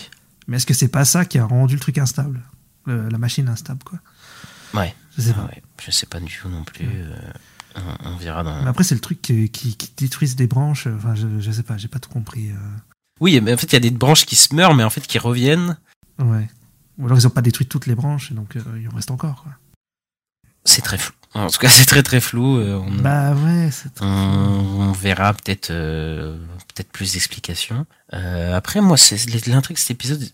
Il y a des trucs que, en fait, ouais, t'as raison comme toi, en fait. J'ai le même avis. Je- J'ai des trucs que j'ai aimés, des trucs que j'ai pas aimés. J'aime bien le, Ouais. bah, l'intro. Je trouve qu'ils font des bonnes intros d'épisodes. Chaque fois, c'est un peu prenant. Là, tu vois le jeune et tu fais le jeune euh, Jonathan Majors et tu te fais ah ouais putain, euh, où est-ce que ça va et tout. Après le début à la fête foraine, voilà. En fait, juste avant que Kang vienne, je trouve que c'était pas mal. Après, il y a Kang qui vient et ça dure des plombes de de le mec, euh, les quiproquos et puis euh, le truc et tout. Enfin, ça m'a pas trop intéressé. Surtout que moi, le personnage de Renslayer, je sais pas toi, il me saoule un peu.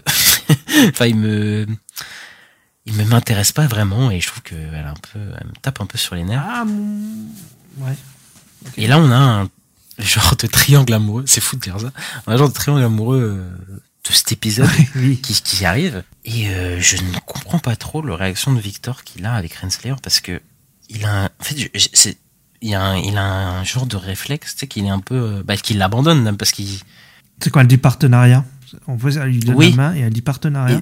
et il a du coup un côté solitaire, tu vois, un peu dans le mode il veut gérer tout tout seul, tu vois, le Victor Timely. Mais ça fait un peu euh, celui qui demeure quand même. Hein. C'est un peu une, Bah Ça fait un peu euh, Kang, euh, futur Kang, un peu le solitaire leader, voilà quoi. C'est potentiellement un truc comme ça, tu vois. Mais, mais en même temps, il y a cette relation avec Renslayer et Miss Minute. Alors là, je ne m'attendais absolument pas à ça.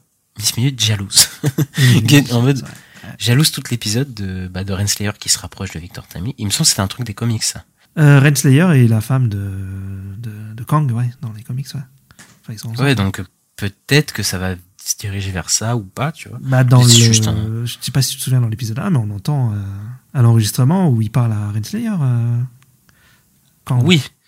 Oui, oui, mais oui, c'est vrai que c'est son allié, mais je sais pas si ça va être son... Ah non, il en parle, il dit pas mon amour. Enfin, ça va l'air d'être. euh, Ok, ok, non, bah, hein. j'ai pas relevé, mais ok, bah écoute, bah ça va peut-être se diriger clairement vers ça, quoi. je pense c'est pour ça Miss Minute, elle est jalouse.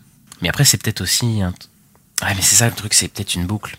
Parce Bah qu'en oui. fait, je me dis que c'est peut-être pas lui, mais en fait, vu que s'il se dirige vers une histoire d'amour, et que lui, il a déjà vécu, celui qui demeure cette histoire d'amour, avant de mourir.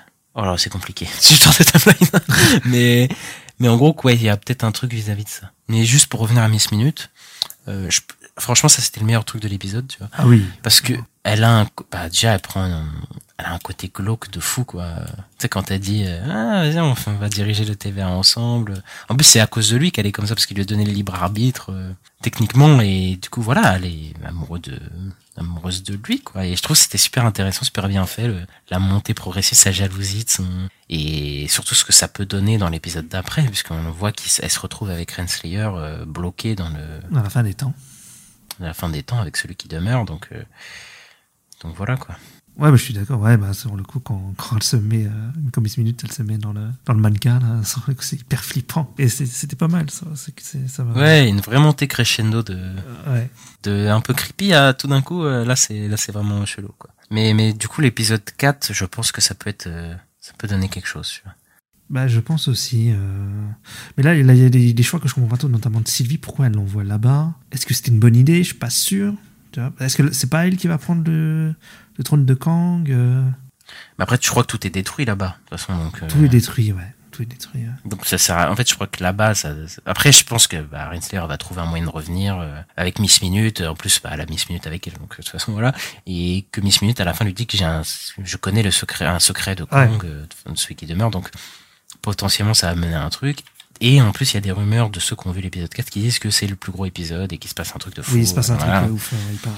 Donc, euh, donc moi j'ai hâte de voir quand même la semaine prochaine, la semaine d'après, mais c'est peut-être l'épisode qui me laisse un peu le plus perplexe, plus que euh, je dirais pas que c'est le pire, mais en tout cas ce qui me laisse le plus dubitatif. Moi, tu vois, même si je te dis que j'ai aimé, pas aimé, c'est pour moi c'est plus intéressant parce qu'en fait, bah voilà, tu vois, il y a- il y, a vraiment matière à faire des théories, je trouve, et moi j'aime bien ça, donc. euh, Mais ça te fait pas chier de te dire que tu vas te taper euh, ce Kang-là euh, C'est quoi ça pendant, ce Kang- ça te fait pas chier de te dire que tu vas te Ah, taper ce Kang-là euh, pendant pendant encore quelques. C'est vrai que dans le prochain épisode, c'est sûr qu'on va l'avoir euh, tout l'épisode, quoi. Ouais, ouais, ouais. Écoute, on verra, hein, mais ouais, ouais.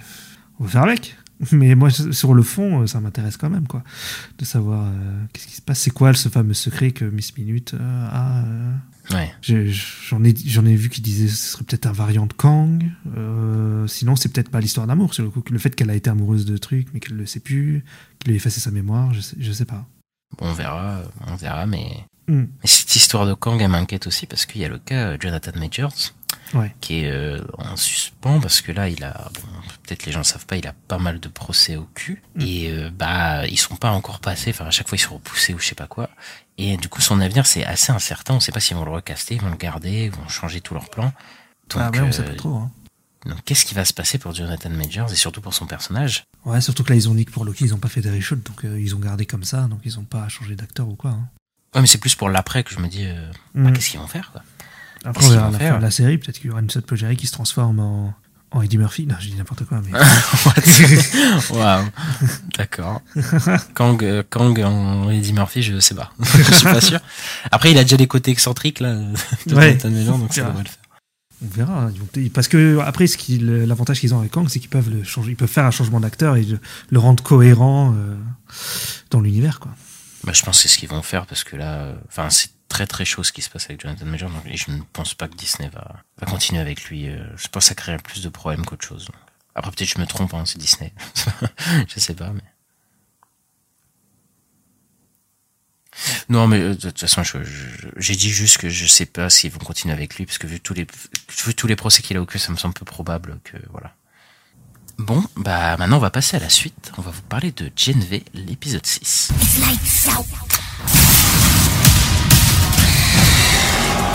You're fucked up. I'm fucked up. The one thing that is really apparent now is that we are all fucked up. It's lights.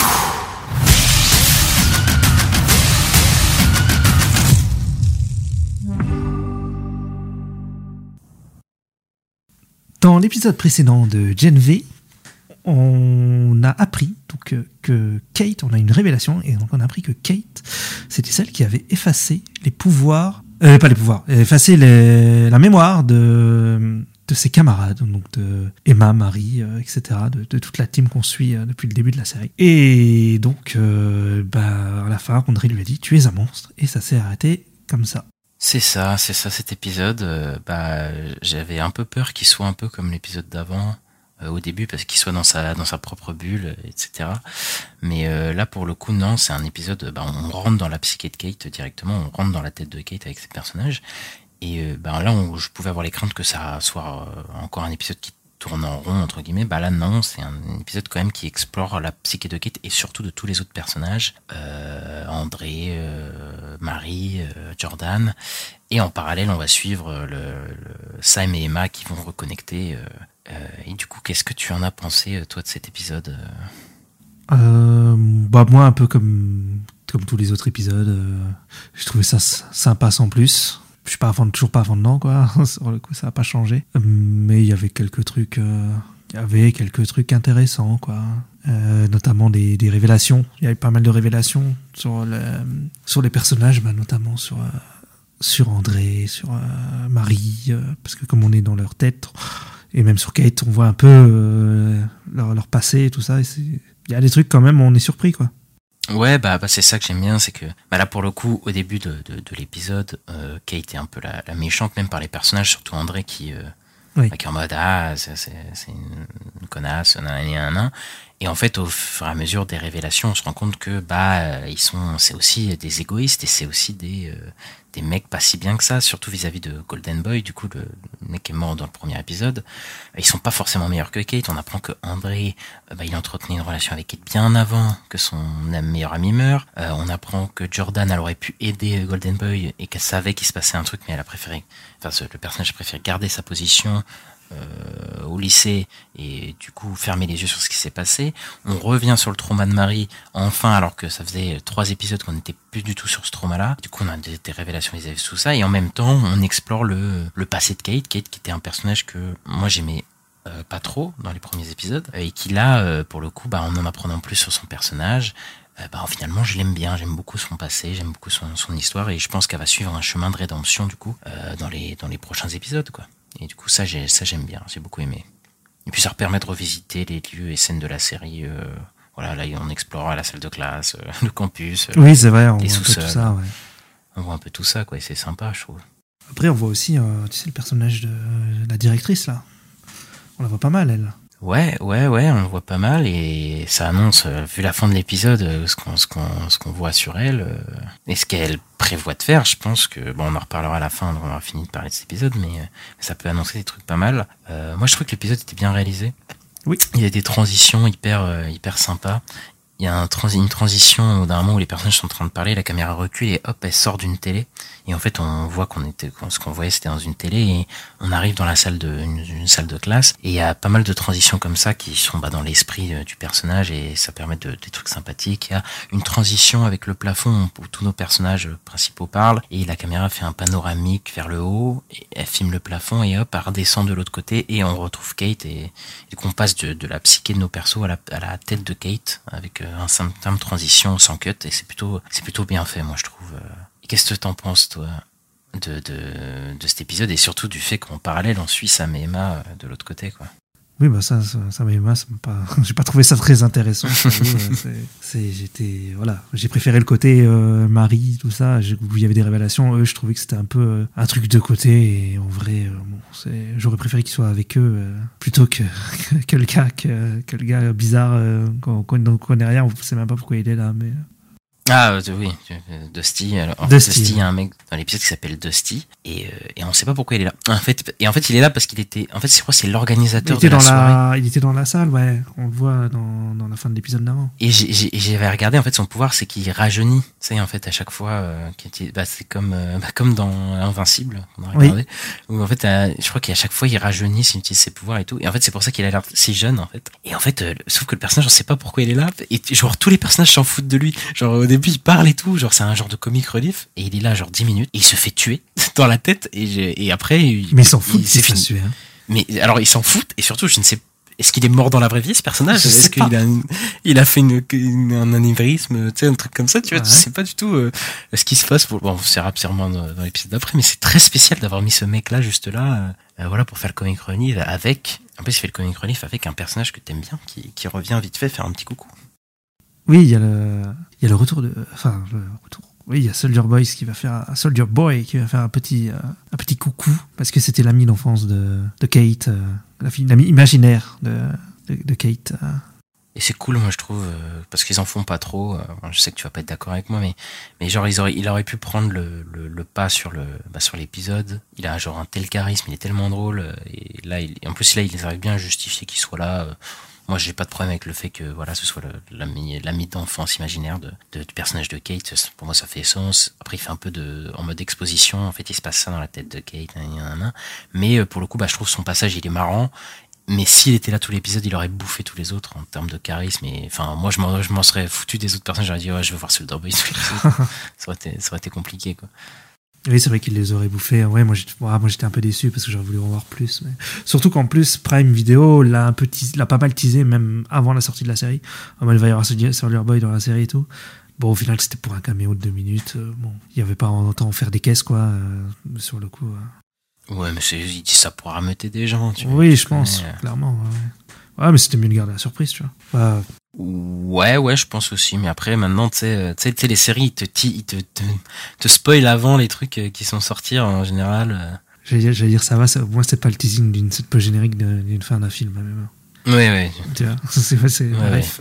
Ça- Ouais, ouais, ouais. on l'a, on l'a la ref. Euh, mais du coup, il y a, parce que là, on parle beaucoup de ce qui se passe dans sa tête. Il y a aussi un truc qui se passe en dehors de, de la tête. C'est, euh, bah, ensuite, on parlait de Sam et Emma. Donc, Sam et Emma, Emma qui avait perdu la tête, euh, enfin, perdu la tête, qui avait perdu ses souvenirs, pas la tête. Et, euh, et qui, euh, bah, se retrouve Sam et ils ont un moment de tendresse, donc une scène de sexe. Oh là là, attention. Et, et en fait, ça se passe un peu dans les, avec les délires de Sam, qui est, euh, qui la voit en meupette, parce que lui, c'est son truc, il voit les trucs en meupette. Et, euh, et voilà, il y a tout un truc sur ça. Et, euh, et bah, moi, je les trouve très mignons tous les deux, les deux. Voilà, après, je, je, je trouve que c'est la seule scène sexuelle, scène qu'ils peuvent avoir entre les deux, et ça décrit bien les deux personnages, parce que les personnages sont un peu fêlés. Oui. Ils ont des traumas, mais en même temps, leur relation, elle est ultra bien, ultra saine et tout. Et voilà, ça, ça se reflète vis-à-vis de cette scène de sexe-là, je trouve, qui est euh, tout en tendresse, euh, voilà, qui, qui fait un contraste avec toutes les scènes bizarres qu'on a eues, euh, d'agression sexuelle, etc., depuis le début. Mais, euh, mais après, je pense que tu vas être d'accord avec moi, ça casse un peu l'immersion de, de l'épisode, quoi. Oui, ça casse le, le rythme, moi je trouve. Après, c'est quand même important dans le sens où. Bah, en fait, Emma, c'est la seule qui arrive à l'arrêter. Euh, tu sais, il attaque Kate à la fin de l'épisode. Ouais. Et t'as que Emma pour le, vraiment l'arrêter, lui dire. euh, et, et qu'il l'entende, quoi. Il y a que. Je je suis en train de me dire, ça me fait penser à Black Widow et Hulk dans Avengers 2. Mais bon. Non, mais non. c'est quoi déjà la phrase qui dit euh, l'aube se lève non, c'est. Oui, le soleil va se coucher. je- Le soleil va se coucher, je sais. Je sais J'adore la, parodie dans Thor Ragnarok. Ouais, Elle est trop drôle euh, à ce moment-là. il, va pas lui dire le soleil va se coucher. Le soleil va se coucher. Calme-toi. Galette le sait, il va se coucher, c'est complètement con. Mais, euh, mais ouais, moi j'ai bien aimé cet épisode. Et on a une annonce de la dernière ligne droite euh, dans, Oui. laquelle on, dans laquelle on se dirige. quoi. Oui, parce que euh, moi, je, oui, je trouve que l'épisode en lui-même fait quand même plutôt transition. Comme si on était en milieu de saison et que ça partait en transition vers la- le final, quoi. Ça, ça y est, on part vers le final. Et oui, il y a une, bah, il y a une histoire d'un virus. Bon, on n'a pas tous les, les tenants et aboutissants, on n'a pas tout compris sur le virus. euh, Qu'est-ce que c'est euh, Parce qu'à la base, Bah, quand même. bah, ils disent que c'est censé donner des pouvoirs à la base. Bah non, moi j'ai compris qu'en fait la meuf est con- elle a construit un genre de, je sais pas, c'est une maladie, en tout cas qui tue les super et qui tue que ah les oui, super. Ok. Ah oui, oui, oui. Et qu'en fait, à la fin, euh, tu sais, elle lui dit, elle dit au docteur, euh, parce que de base, on, voit que ça les affaiblit, en fait, les super, son truc, et il lui dit de mettre une dose supérieure pour voir euh, jusqu'où ça peut aller, et en fait, ça les tue, ça peut tuer Mm. les super. Et en fait, elle dit à la fin, est-ce que vous pouvez en faire un virus? Et donc, du coup, ce serait un virus qui se met sur tous les super et qui les tue tous, quoi. En fait, tout simplement. euh, voilà, et, et je pense que cette storyline va mener, bah, parce que c'est un des trucs qu'on a appris euh, en dehors de la série, mais que en fait le la saison 1 de Gen V va mener à la saison 4 de, de Boys et la saison 4 de, de Boys va mener entre guillemets à la saison 5 de euh, enfin la saison 2 Deux, pardon de Gen ouais. V. Et donc en fait, je pense qu'ils vont utiliser cet élément là peut-être dans The Boys la saison 4. Oui, parce que je me disais, si tu fais ça, euh, si tu utilises ce virus-là dans The Boys et qu'après, dans Gen V, et que t'en parles pas du tout dans The Boys, c'est bizarre, quoi. Ça, c'est un gros truc, ça, c'est un truc énorme. Donc ça, forcément, faut que c'est de la, euh, de la, comment dire, faut que ça, re- que ça revienne dans, dans The Boys, quoi. Parce que sinon, euh, Oui oui, bah c'est ça qu'ils vont faire hein, je pense hein, quand euh, bah, c'est c'est euh, Eric Kripke euh, Kripke, merci, parce que dit son nom, tu vois, voilà. Je crois que c'est un des showrunners ou scénaristes de The Boys. euh, C'est le enfin, showrunner, ouais, c'est voilà, créateur de la showrunner. Bah voilà, mais je- je- il a dit, par contre, pour le coup, ça c'est bien, que t'es pas obligé de t'avoir vu GNV saison 1 pour comprendre The Boys saison 4, tu vois. C'est pas... Euh, normalement, t'as pas besoin de ça, et ça, je, je suis ok pour ça, mais que, en gros, euh, si t'as vu GNV, euh, bah, tu, tu vas avoir des réminiscences dans The Boys. Et je, et je pense que, j'ai une petite théorie que euh, Butcher, il va sûrement euh, utiliser ça pour essayer de, bah, de tuer Homelander, tout simplement. Ouais, ouais, ouais, ouais. On a hâte de voir ça. Et d'ailleurs, on l'a pas dit, mais Gen V est renouvelé dès à présent depuis, depuis la, semaine, de la semaine dernière en- pour une saison 2. Oui. Donc euh, on sera sûrement là euh, dans trois ans pour en parler. Je sais pas dans combien de temps ça va sortir. Bah, je Mais- pense qu'ils vont faire euh, que chaque année, t'aies un truc sur The Boys. hein. Je pense que l'année prochaine, c'est saison 4. Et l'année d'après, c'est Gen V saison 2. On sait quand ça sort la saison 4 de, de, de, de Boys? Bah, je crois que c'est l'année prochaine. hein. Oui, mais Ils je veux dire, tourné, en tout cas, début hein, d'année, fin d'année non, je crois pas qu'on a de date. Non, ok.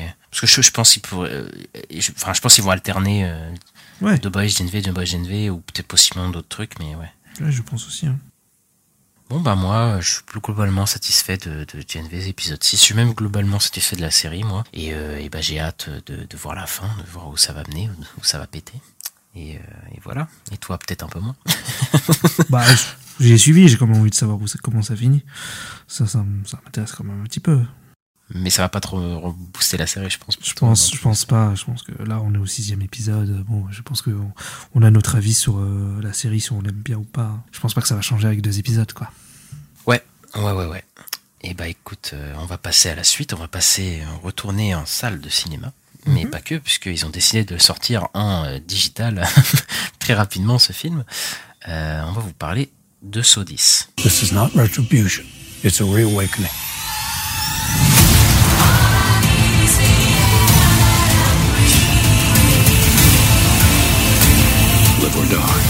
The choice is yours.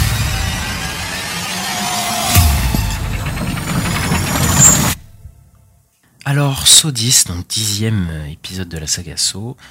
Euh, Kevin Greter, euh, je ne sais pas comment dire son nom de famille, excusez-moi, euh, qui revient en tant que réalisateur de la saga. Il avait déjà réalisé Saw 6 et Saw 3D, des chefs-d'œuvre. Et euh, Et des titres très drôles. oui, oui, oui, oui. Saw 6 et Saw 7. Mais bon, ça s'appelle pas Saw 7. Bah oui, le 7, ils ont, ils ont les. Et donc du coup on retrouve John Craver, ici le tueur au puzzle. Il est de retour dans le volet le plus perturbant de la franchise Saw. Les événements se situent entre Saw 1 et Saw 2. On y retrouve un John malade et désespéré qui se rend au Mexique afin de subir une opération expérimentale capable de guérir son cancer. Mais il découvre que tout ceci n'est qu'une escroquerie visant des malades vulnérables et affligés. Animé d'un nouveau but, le célèbre tueur en série retourne à son œuvre et va prendre sa revanche sur ses escrocs dans un terrible jeu qu'il a le secret à travers ces pièges toujours plus machiavéliques et ingénieux les uns que les autres. Alors, euh, alors bah moi, euh, je vais vous parler. Je suis seul à avoir vu So X, euh, du coup en, avant-première évidemment. Euh, du coup, la, la critique, elle était dithyrambique vis-à-vis du film, parce qu'il y avait genre des 90 sur Rotten Tomatoes. Je sais pas si t'avais vu ça. Se- Oui, oui, oui. Enfin, tout le monde disait, enfin, je sais pas 90, mais au moins 80 et. Je crois qu'il a tout le monde disait que 79 c'était en ce moment euh, pour la presse. Voilà, Euh, c'est c'est le film le, le mieux noté, quoi. Oui, c'est le film, c'est le son le mieux noté, ouais, clairement. C'est le mieux noté, euh, acclamé, même le public. Apparemment, il était plutôt conquis par cet épisode. Euh, et ben moi je vais vous dire, je ne comprends pas. je ne comprends pas euh, ces critiques. Euh, euh, aussi dithyrambiques. bon, et c'est pas le pire saut, hein, je vais pas mentir. hein, c'est c'est moins pire que Spiral, là, le dernier qui était sorti, qui était euh, vraiment horrible. Mais alors franchement, les, les j'ai lu des trucs et tout, je ne comprends pas pourquoi ce film est aussi euh, aussi aimé. Mais après, c'est sûr que si euh, tes points d'accroche c'est toute la saga Saw, bah c'est sûr que si tu vois par rapport à la saga Saw, bah oui c'est peut-être pas le peut-être pas mauvais. Mais en fait, si tu vois par rapport à tout le cinéma, bah c'est un peu de la merde ce film. Ça, en fait. tu vois. Euh, bah on suit. Pour le coup, il y a un- une vraie différence dans l'approche. Pour le coup, c'est qu'on suit les tueurs cette fois. Euh, donc on suit John Kramer qui va. euh, On a tout un début beaucoup plus posé euh, où il va dans la clinique. Donc on prend un peu son temps pour voir John Kramer aller dans la clinique et se poser des questions. Hum, Est-ce que c'est bien de torturer des gens dans des sous-sols? C'est vraiment des, des, des réflexions vite fait dans sa tête comme ça. Et, euh, et en vrai, c'est assez plaisant. J'avoue le début, euh, même les deux tiers du film, j'ai vais dire pour le coup, ça va. Je vais pas dire c'est un chef-d'œuvre, mais ça va, tu vois. Même si c'est pas assumé à fond, je trouve le côté, euh, bah on suit les tueurs, parce qu'en fait, bah dans la mise en scène, par exemple, on a des scènes de kidnapping, et bah ils sont pas du côté du tueur. Alors qu'on suit euh, John Kramer depuis le début, quoi. On suit John Kramer depuis le début, qui se fait arnaquer dans la main, et au moment où les mecs sont kidnappés, bah souvent dans le saut, on- on- dans la saga, on suit, on suit un mec qui vit sa vie, et tout d'un coup, Ah, il y a une ambiance un peu bizarre, qu'est-ce qui se passe? Il y a un mec qui le kidnappe. Et bah là, c'est exactement pareil dans ces scènes-là, alors que moi j'aurais trouvé assez intéressant qui nous montre ça du point de vue de John Kramer qui observe sa victime, enfin John Kramer et Amanda du coup, qui observent euh, leur victime et qui vont les kidnapper. Et donc voilà, et mais non, pour faire un effet de surprise, euh, bah non, euh, ils, ils assument pas du coup ce parti pris, c'est assez dommage. Ouais. Alors ça reste un saut. euh, la mise en scène est un peu mieux que les autres, les derniers sauts horribles là qu'on a eu, mais c'est pas un truc de fou. Il y a des éclairages des fois un peu dégueux et tout. Enfin, il y a de décors, mais là où le film, pour le coup, il marche bien, bah c'est son côté gore. Euh, bah c'est que le film, euh, si tu veux du gore, il y en a bien, hein, parce que là les pièges ils sont à la fois hyper violents et, et en fait fun aussi à la fois. Il y a euh, un moment où une personne doit se couper la jambe euh, et en fait elle doit se couper la jambe avec un genre, je sais pas c'est quoi, un genre de fil, tu vois Mhm. et euh, genre avec le sound design et tout mais tu moi ça m'a fait un peu voilà ça me fait un peu mal au cou quoi parce que ça fait enfin ça fait des, des Ah, bruits de, quelqu'un qui se scie ouais c'est dégueulasse tu vois le sang qui tombe et tout et c'est vachement bien fait là pour le coup ça me ah ça m'a bien pris tu vois Ouais. Euh, et il y a, il y a deux trois pièges comme ça qui sont vraiment pas mal mais pour le coup alors euh, là il était vénère John Kramer sur les pièges hein, parce que les, les pièges ils sont euh, mais hyper durs quoi genre euh, hyper sadiques tu vois hyper violents tu vois Ouais. pas comme beaucoup de gens de la saga M, je pense. Mais, mais par contre, il y a un truc qui est complètement bizarre. C'est que la psychologie de John Kramer, c'est que John Kramer, il kidnappe des gens qui ont fait des choses mauvaises, euh, et qui dit qu'ils n'apprécient pas la vie assez, ou qui sont mauvais, nan, et que du coup, ils sont obligés de se faire du mal, entre guillemets, euh, pour sortir. Genre, genre un mec qui doit se couper un bras euh, euh, en trois minutes, sinon il meurt, tu vois. Et là, euh, bah là, le personnage est un personnage qui doit se couper la jambe et se mettre un tuyau dans le... c'est très bizarre.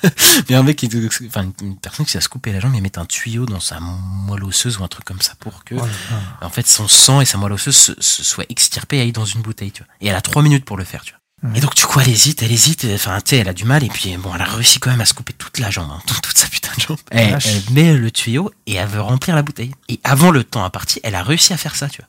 Mais ce qui la Bravo. tue, c'est que le compteur, il se finit avant que la bouteille, elle se remplisse. Mais moi, j'ai une question pour John Kramer, c'est que elle a fait ce, elle a fait ce qu'il voulait, tu vois.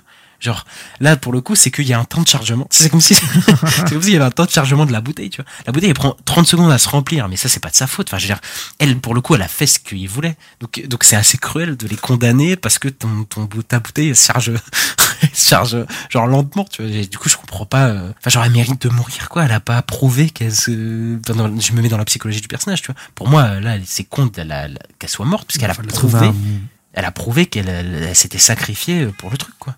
Fallait trouver un moyen que ça s'écoule plus vite, le sang. En appuyant sur Bah la voilà, ou alors tu, tu prends pas un truc aussi con, euh, enfin aussi complètement absurde dans, dans, dans, dans, dans son déroulé, quoi. tu- C'est genre la meuf, elle a réussi l'épreuve en 3 minutes 10, et pas en 3 minutes, du coup elle mérite la mort. Ah bah, c'est- c'est médaille d'argent, c'est pas médaille d'or. hein.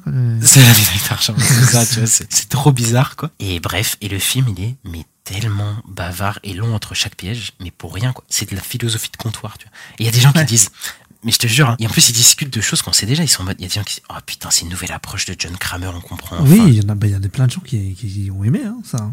Alors que de Saut 2 à, à Saw euh, 8, Jigsaw, mais en fait, on fait que voir la psychologie du personnage, en fait. On a des flashbacks, ben, parce que le personnage, euh, il lui arrive un truc, et du coup, on le suit en flashback à, à partir de Saw, Saw 4, tu vois. Mais tout ce qu'on, dans la saga, on, on a compris la psychologie du personnage. Le nombre de fois il a rencontré des gens, sa famille, euh, c'est, ça fait un tout, tout autour du personnage, on a suivi, quoi. Et donc là, les gens, ils sont en mode, oh putain, on découvre le personnage sous un nouvel angle. Non, non, on a déjà vu tout ça, on sait, euh, on sait ce qu'il pense, tu vois, John Kramer. Enfin, moi, ça a pas du tout changé ma vision du gars, quoi. Donc c'est assez, euh, c'est assez bizarre, quoi. On- pour moi, on n'apprend rien de plus sur ce perso. Et le pire, le, ce qui est scandaleux dans ce film, c'est qu'ils essaient de faire passer euh, John Kramer et son apprenti, du coup, Amanda, pour des gentils. Et ça ne marche pas du tout. Parce que déjà, ils essayent de, de te faire que les, les gens qui piègent, en tout cas les gens qui l'ont escroqué, ils sont, ils soient pires que lui, tu vois. Et genre, ça devient ridicule. On a un personnage qui est censé être la leaduse de l'escroquerie, tu vois. Ils la mettent, elle est tellement antipathique et tellement méchante que j'y crois même plus et que ça contredit même son personnage, quoi, qui devient méchant pour rien, a fait un truc, mais qui est vraiment horrible à la fin, mais pour aucune raison, juste pour dire que, mais regardez, euh, en fait, il est pas si méchant, John Kramer, c'est eux les méchants, mais c'est ridicule, quoi. Là, tu parles d'un mec qui kidnappe des gens parce que pour lui, il mérite de mourir, enfin, ça Ouais, justifie quoi. quoi. Ils veulent faire, ouais, ils veulent, ils veulent faire passer en, en anti-héros, quoi. Ouais.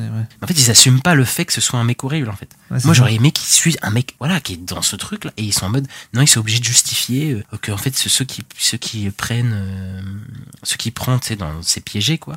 Bah, en fait, ils sont, soit pires que lui et tout. Du coup, lui, ça fait quelqu'un de lui, quelqu'un de bien. Bah, ça marche pas trop comme ça, la vie, Non, ça malheureusement. marche pas. ça marche pas trop comme ça. Moi, j'ai pas d'empathie euh, vraiment pour lui, quoi. Ouais. Et le dernier tiers du film, c'est un calvaire, quoi. T'as un suspense inexistant. Ils étaient de faire un suspense, alors que, en fait, on a vu Saut 2, Saut 3. Le film, il se passe avant Saut 2, donc on sait très bien ce qui va se passer pour le personnage. C'est vrai. donc on connaît déjà la fin. Le piège, il a aucun sens. Il a. Peut-être ils vont lancer une nouvelle timeline, hein. Comme l'exorciste. Ah, la nouvelle timeline de Saut. Oh putain, quel enfer. Euh, bah, vu la fin et la scène post-générique, je crois pas qu'ils vont lancer une nouvelle timeline, du coup. Ah, ok, d'accord. Mais, euh, mais enfin bref, et à la fin, il te ramène un gosse, quoi. Et je te jure, c'est comme ça. Je vais te dire, le jeune Kramer sauve des enfants au Mexique. Eh ben, Voilà. Un bon gars. Le méchant de Saut sauve des enfants au Mexique. C'est incroyable, hein, développement de personnage. Mais vous êtes malades mentaux, quoi. Les gens qui pensent comme ça, enfin, vraiment, c'est, complètement con. Je Mais quoi il, a, voilà. il fait du John Wick il- Comment ça il sauve des gens? Je vais pas spoiler, mais, mais à la fin, il y a un, y a un gosse tout le film pour te faire attendrir John Kramer et tout. Ouais. Et genre, ils sont en mode John Kramer qui aide les enfants au Mexique et tout. Tu mais vas-y, il a jamais été caractérisé comme ça, le personnage dans. Enfin, c'est n'importe quoi. Très bizarre, hein Très bizarre. ouais. Enfin, c'est dans cette volonté, en tout cas, de, le- de le rendre gentil. euh. Ouais. Et voilà, je, je conseille pas aux gens d'aller le voir, euh, mais. Ouais, en plus, c'est Halloween, je pense que ça va cartonner. En vrai. Ah oui, oui, bah, c'est sûr. hein. Donc, ok, bah, c'était euh, ton avis sur euh, Saw X. Euh, bah, moi, je, vais parler vite fait de Goosebump, donc Chair de Poule, épisode 6. Cet épisode, il était un peu spécial parce que c'est un, c'était un épisode euh, qui se passe, c'est un épisode flashback où tu vois, ouais, mais je, sais pas comment dire sans spoiler. Euh, c'est un épisode qui se passe genre dans les années 40, un truc comme ça. T'as toute une histoire sur sur le personnage de Slappy. Donc le personnage Slappy, donc moi je savais pas, mais Slappy c'est la mascotte de Chair de Poule. C'est la marionnette. C'est euh, par exemple c'est le méchant du deuxième film qui est sorti avec Jack Black. Et euh, en fait t'as Ok. toute l'histoire de, de Spanta là et c'est un épisode euh, qui est tout tout dans le passé. C'était là on suit pas les, les jeunes en fait ils sont sont pas là longtemps dans l'épisode. Ils, ils sont là en train d'écouter juste une histoire et et c'était intéressant. Et Ouais, bah, c'est un nouvel, euh, nouvel angle, parce que je crois que euh, il y a Ouais. des, à chaque épisode, il y a un- enfin pas à chaque épisode, mais en tout cas certains épisodes, il y a un nouvel angle. euh. Oui Parce que moi, j'ai vu que deux épisodes, mais euh, Mm. euh, le, le deuxième épisode, par exemple, on suit vraiment un seul personnage. euh, c'est le personnage de, je n'ai oublié son nom, celle qui est Bully à l'école. je n'ai plus du tout son nom. Enfin, c'est Alicia. Euh, Alice. Non, pas Alice. Non, c'est. Si, c'est Alicia. En, en tout cas, on suit un personnage qui euh, était vraiment effacé dans le premier épisode, et là, en fait, bah, c'est vraiment le personnage central de l'épisode, même si bon, on suit en parallèle d'autres épisodes. Mais et en fait, on va suivre vraiment un, un moment. Enfin, je vais pas. Voilà, il y a un truc vis-à-vis de l'horreur, bah, c'est Goosebumps qui se passe vis-à-vis d'elle, et on la suit un peu dans son coin. Quoi. Donc en fait, c'est une, série qui a une trame narrative qui suit, il me semble, mais qui en même temps varie, euh, enfin, à des, à des moments d'horreur euh, assez isolés en fait. Bah, en fait, plus où j'en suis. Mais oui, mais oui, au début, oui, c'est ça. Euh, Les trois, quatre premiers épisodes, c'est ça, ouais. C'est Bah, même de cet épisode que tu me parles, euh, je veux dire, c'est. Enfin, on rentre quand Ouais. même dans un autre truc, quoi. Bah, je te disais que je te disais à l'épisode précédent que ouais, il y avait, il y avait un concept à chaque épisode en fait. Il y a à chaque fois un truc. Ouais. Et on rentre à chaque fois dans, dans autre chose. Et mais là, les personnages sont ensemble en gros. Euh, C'est pour moi, c'est encore autre chose. Ouais. En fait, ils, ont, ils, apprennent, ils apprennent tout un truc. En fait, t'as des révélations. Là, là, on peut parler des révélations sur Gen V, c'est un peu le même genre d'épisode. C'est l'épisode où t'as tout- toutes les révélations de qu'est- qu'est-ce qui a fait quoi, qu'est-ce qui s'est passé dans le passé. Parce qu'il y a des trucs par rapport aux parents de, des personnages. Donc, euh, c'est, donc là, t'apprends pas mal de choses et c'est, un épisode plutôt qui, qui, qui avance pas vraiment l'histoire, mais qui te fait des révélations euh, sur qu'est-ce qui s'est passé avant et pourquoi on en est arrivé là, quoi. Ouais. Ouais. Vois. Euh, Il y a combien d'épisodes en tout de Goosebumps? C'est 10 ou 8 C'est 10 qui, qui sont prévus. Ah ouais, 10 épisodes, putain. Euh, bah écoute, moi j'ai vu que deux épisodes. Euh, J'étais moins conquis que Ista. Sur l'épisode, euh, enfin moi les, les personnages, il y en avait tellement, au j'en pouvais plus. Et je les trouvais hyper caricaturaux là pour le coup. C'était la, la foire, euh, la foire aux mecs populaires, la meuf populaire, euh, la meuf bully.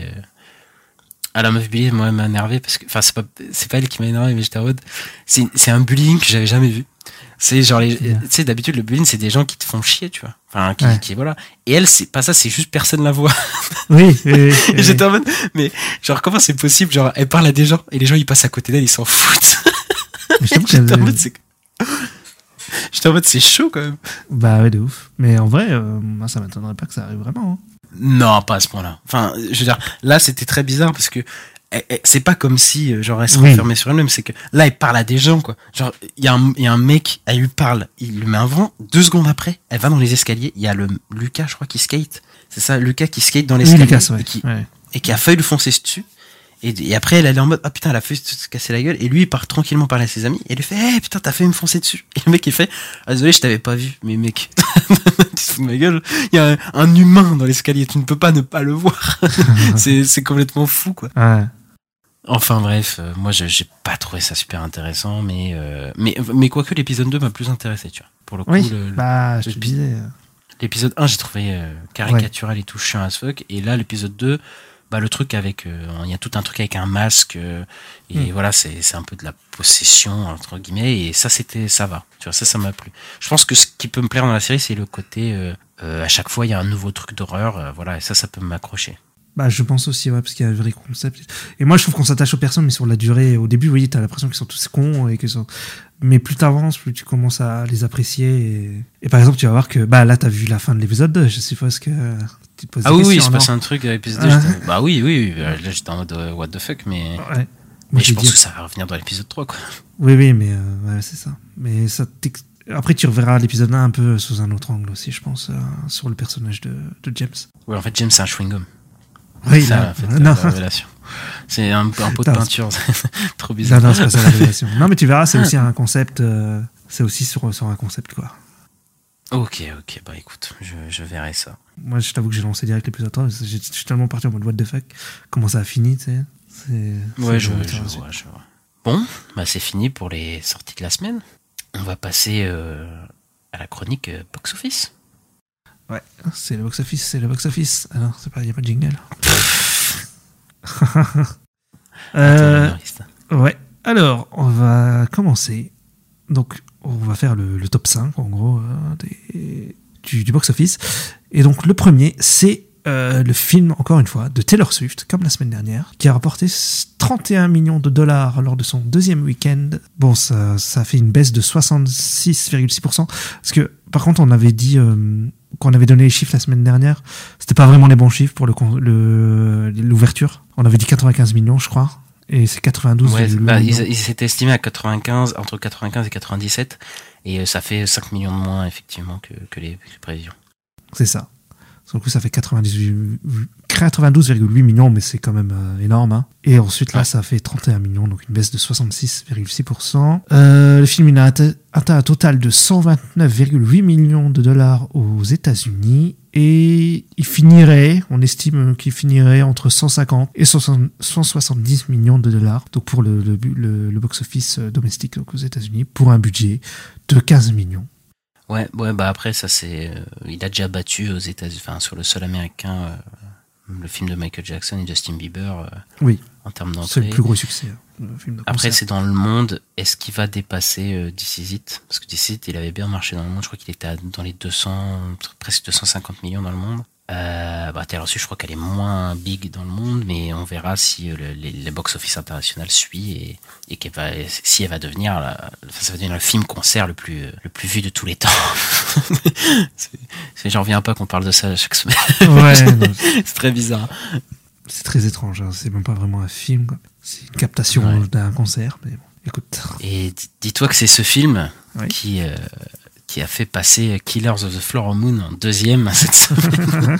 C'est vrai. Euh, puisqu'il a rapporté 23 millions lors du, lors du week-end d'ouverture en trois jours. Et, euh, et qu'en fait, c'est finalement pas... euh, parce que ça, ça peut faire peur pour un film qui fait 200 millions, mais c'est pas si mal puisque c'est le deuxième plus gros succès de Martin Scorsese, enfin le deuxième plus gros... euh, entrée en tout cas au box-office de, de Martin Scorsese et bah du coup c'est plutôt positif pour son cinéma après bon le film il a coûté euh, 200 millions donc il a coûté plus cher que certains de ses, ses autres films et à l'international il fait 21 millions euh, de dollars en 5 jours d'ouverture donc euh, si on ajoute ça aux 23 millions de dollars, on arrive à 44 millions de dollars euh, au box-office mondial. Et c'est le deuxième plus gros euh, début voilà, de, au terme mondial de la carrière de Scorsese en tant que réalisateur. Est-ce que le film il va atteindre les, les, les- les centaines et les centaines de millions? Je pense pas. Maintenant, c'était pas son but, je pense. Et euh, voilà, de toute façon, il était fait pour Apple TV, donc euh, il, va, il va être sur les plateformes. Je crois qu'il est prévu en- pour fin novembre, début décembre en plateforme. Ah oui, donc bientôt. euh, dans un- D'accord. Ok. dans un mois et demi. Enfin, en tout cas, je crois que ça avait prévu décembre sans date. Mais euh, donc, du coup, il va rester un mois et demi, peut-être deux mois s'il arrive fin décembre. Voilà, sur les plateformes, voilà. Après, c'est- dans les vibes qu'on a aux États-Unis en ce moment, pour le coup. Oui, c'est vrai. Par contre, nous, en France, est-ce que ça va pas être la merde? Parce que il va pas tomber sur Apple TV parce qu'il va, il va, sub- il va, il va subir, il va, il va- il- euh, j'aime pas trop ce mot-là, mais euh, enfin, il va avoir la, il va y avoir la chronologie des, des médias qui va. Ah, mais non, mais non, en France, il sortira pas du tout. euh, ouais, voilà, sur Apple sortira TV. pas tout de suite sur Apple TV, ouais. Il sortira dans un an et demi, un truc comme ça. Euh, sur Apple TV, sûrement. Après, Canal Plus, ils vont peut-être récupérer le truc dans, Oui, six, dans sept six mois, ouais, ouais, ouais. Il y aura. Ah, je sais pas s'il y aura des sorties DVD Blu-ray du film. Je sais pas s'ils font ça, Apple TV. Ah, c'est vrai ça. Mais après, comme c'est avec Paramount, c'est possible hein, qu'il y a une sortie. euh, Bah, moi, j'espère. Mais, euh, Hmm. mais on verra comment ça se passe. Ouais, on verra, mais c'est pas, hein, c'est pas, catastrophique, euh, enfin, vu que il fait juste un, c'est genre le troisième en domestique, c'est le troisième. euh, il est derrière Shutter Island et les infiltrés. Bon, Martin Scorsese a fait beaucoup de films, et donc sur le coup, c'est pas, pas, dé- pas dégueulasse, quoi. Mais il a fait beaucoup de flops au box-office. Ouais, c'est peut-être ça aussi, mais je sais pas. Oui, il a fait beaucoup de flops. euh. Et donc ensuite, on a euh, donc euh, l'exorciste, l'exorciste dévotion, qui a rapporté 5,6 millions de dollars lors de son troisième week-end aux États-Unis, soit une baisse de 49,1% par rapport au week-end précédent. Et il s'agit quand même du deuxième film le plus rentable de la franchise de Exorcist, et il a atteint euh, 54,2 millions de dollars. Et il finirait entre 62 et 67 millions de dollars pour le box-office euh, domestique. Il a franchi la barre symbolique des 100 millions au box-office mondial, après avoir rapporté 8,2 millions euh, le troisième week-end euh, à l'international. Il est en baisse de 48,2% par rapport au, dernier week-end. Et il a atteint 53,4 millions. Et si on ajoute les 54,2 millions, eh ben, il atteint un cumul de 107,6 millions. Et il finirait entre 135 et 145 millions pour un budget de 30 millions. Donc c'est loin, c'est pas mal. C'est pas mal. Après, euh, ils ont acheté les droits 400 millions. Bah, Donc, euh, faut pas oublier ça. Mais euh, oui, le, le film en soi, il, va, il va se rembourser. Après, il faut voir sur la, longi, la longévitude de la. Longueur. Je sais pas comment on dit. La, long- la longévité de cette saga, de, de la trilogie, parce qu'ils comptent faire une trilogie, mais est-ce qu'ils comptent pas en faire plus? Je ne sais pas, tu vois. Est-ce qu'ils vont finir par se rembourser? Je, je, je pense, mais bon, tout n'est pas joué parce que, bah, en vrai, s'ils font trois fois ce chiffre-là, Bah, c'est pas bon. bah, c'est pas c'est Ouais. pas tant bénéfique en fait. C'est pas euh, rentable, ouais. Parce que tu fais 3 fois 150, ça fait 300, ça fait 450, ouais, pour 400. Ouais. Ouais, bah ouais, ça fait pas des bénéfices de fou. Si chaque film coûte 30 millions, ils auront dépensé presque 4, euh, 500 millions euh, Hmm. en tout. Donc bon, c'est pas, c'est pas si fou. Ouais, je sais pas si c'était une bonne affaire hein, de payer 400 millions pour euh, l'exorciste. hein. On verra les prochains. Ensuite, on a So euh, bah, dont j'ai parlé tout à l'heure, qui a terminé son quatrième week-end euh, en trois jours avec un solide chiffre d'affaires de 3,6 millions. Donc une petite baisse de 36,8 millions par rapport au week-end dernier. Et il atteint les 47,2 millions de dollars aux États-Unis. Il devrait euh, finir à 55 millions aux États-Unis, sachant qu'il a coûté que 13 millions. Il s'est déjà remboursé juste aux États-Unis. Après, bah nous en France, il sort, bah, il sort cette semaine. Sort ce Ouais. mercredi, donc, euh, donc voilà, il fera, il engrangera encore plus, je pense, avec en plus Halloween qui arrive. Voilà, les sauts, ça coûte pas cher, ça rapporte de l'argent. Voilà, c'est, c'est, on est dans un, euh, ça, ça risque pas de s'arrêter, quoi. Je pense pas. Il va y avoir des, sûrement des suites qui vont arriver. Et ensuite, en, donc en cinquième, on a The Creator, euh, qui a rapporté 2,6 millions de dollars lors de son quatrième week-end, en baisse de 39,5% par rapport au week-end dernier. Euh, donc il atteint 36,8 millions de dollars aux États-Unis, donc avec un budget de 80 millions. Il finirait entre 40 et 43 millions de dollars aux États-Unis pour son box-office donc domestique. Euh, à l'international, il a fait 4,1 millions le troisième week-end. Donc il a fait une baisse de seulement 30,1% par rapport au week-end précédent. Donc pour un chiffre, un cumul pour le chiffre international de 53,6 millions. Et donc si on l'ajoute avec euh, le box-office US, donc 36,8 millions, on arrive à 90, à un cumul de 90,4 millions pour le box-office mondial. Et c'est estimé qu'il finirait entre 100 et 110 millions pour le box-office mondial. Bah, Oui, bah, chaque oui. semaine, euh, voilà, flop, flop, flop. C'est dommage. C'est dommage parce que bon, ça méritait pas un flop comme ça. euh, mais ouais, là, euh, on peut pas dire. euh, si on dit que Blue Beetle, Shazam 2 c'est un flop, on peut pas dire que The Creator n'est pas un flop. Là, c'est. Voilà. Fallait qu'il fallait qu'il cale du Marvel et du DC euh, Ouais, dans cette forcément. histoire. Putain. Non, j'ai calé que du DC, pas du Marvel. Ah, c'est vrai. Bah, t'aurais pu dire Ant-Man. Non, je- Bah, Ant-Man, il a quand même fait pas loin de 500 millions, donc c'est c'est quand même pas. Non, il il a pas fait les 500 millions, c'est un flop, il a monsieur. pas fait. Il a pas fait. les- Ouais, mais c'est je pense un qu'il sera rentable quand même avec les, les DVD et tout. Non, non, c'est annoncé, c'est un flop, monsieur. C'est- C'est un flop. mais euh, non, de 200 Ant-Man. millions, et il, après- il est prêt. Alors, les 500. déjà, il aurait coûté aux alentours de 200 millions. C'est pas exactement la production. Ils ont peut-être coûté plus de 200 millions, plus le marketing. Euh, non, il va pas se rembourser. Euh, Je pense que là, il, Si, avec il- les, les DVD aussi, mais si. Mais DVD. Personne n'achète les DVD Ant-Man. Bah, écoute, moi j'étais dans mon magasin, il était dans les top ventes, donc. euh, Non, mais je pense pas que ça puisse euh, éponger le, le- la. C'était, je sais plus qui est le producteur de Marvel qui avait dit que de toute façon c'était un flop.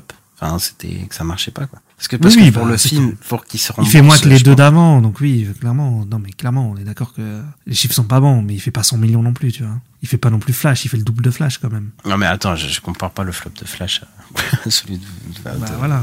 de Ant-Man, faut pas déconner, c'est pas le même flop, mais je veux dire, euh, Oui, Ant-Man a perdu de l'argent, quoi, tu vois. C'est comme ça, c'est Ouais, ouais. le premier flop de Marvel euh, depuis longtemps. euh.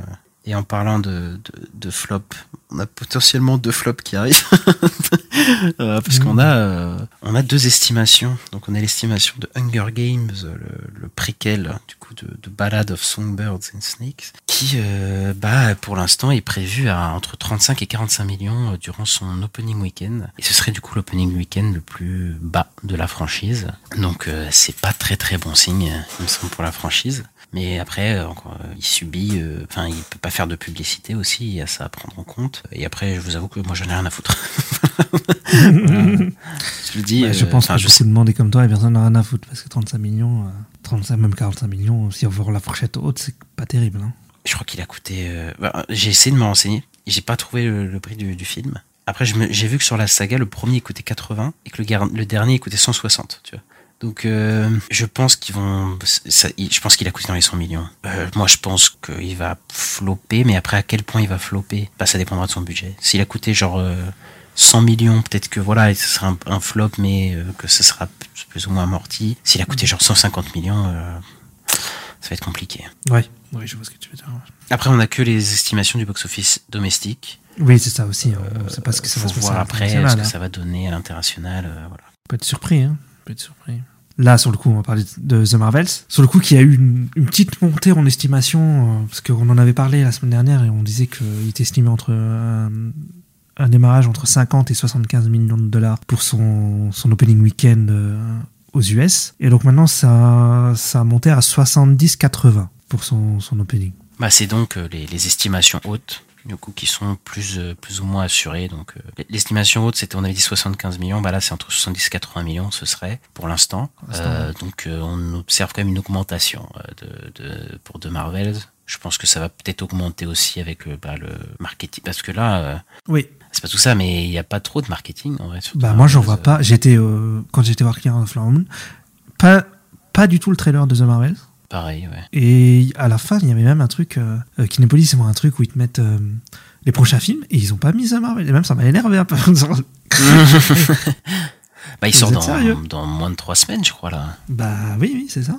Parce que là, il sort 8 pas- novembre, 8 novembre et dans deux, bah, deux, attends. une semaine et demie, Ouais, je crois.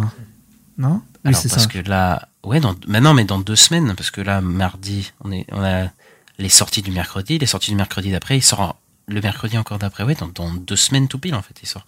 J'ai, putain, ça, ça sort Ah oui, très oui, oui. rapidement, oui, en oui, fait. ouais. C'est ça.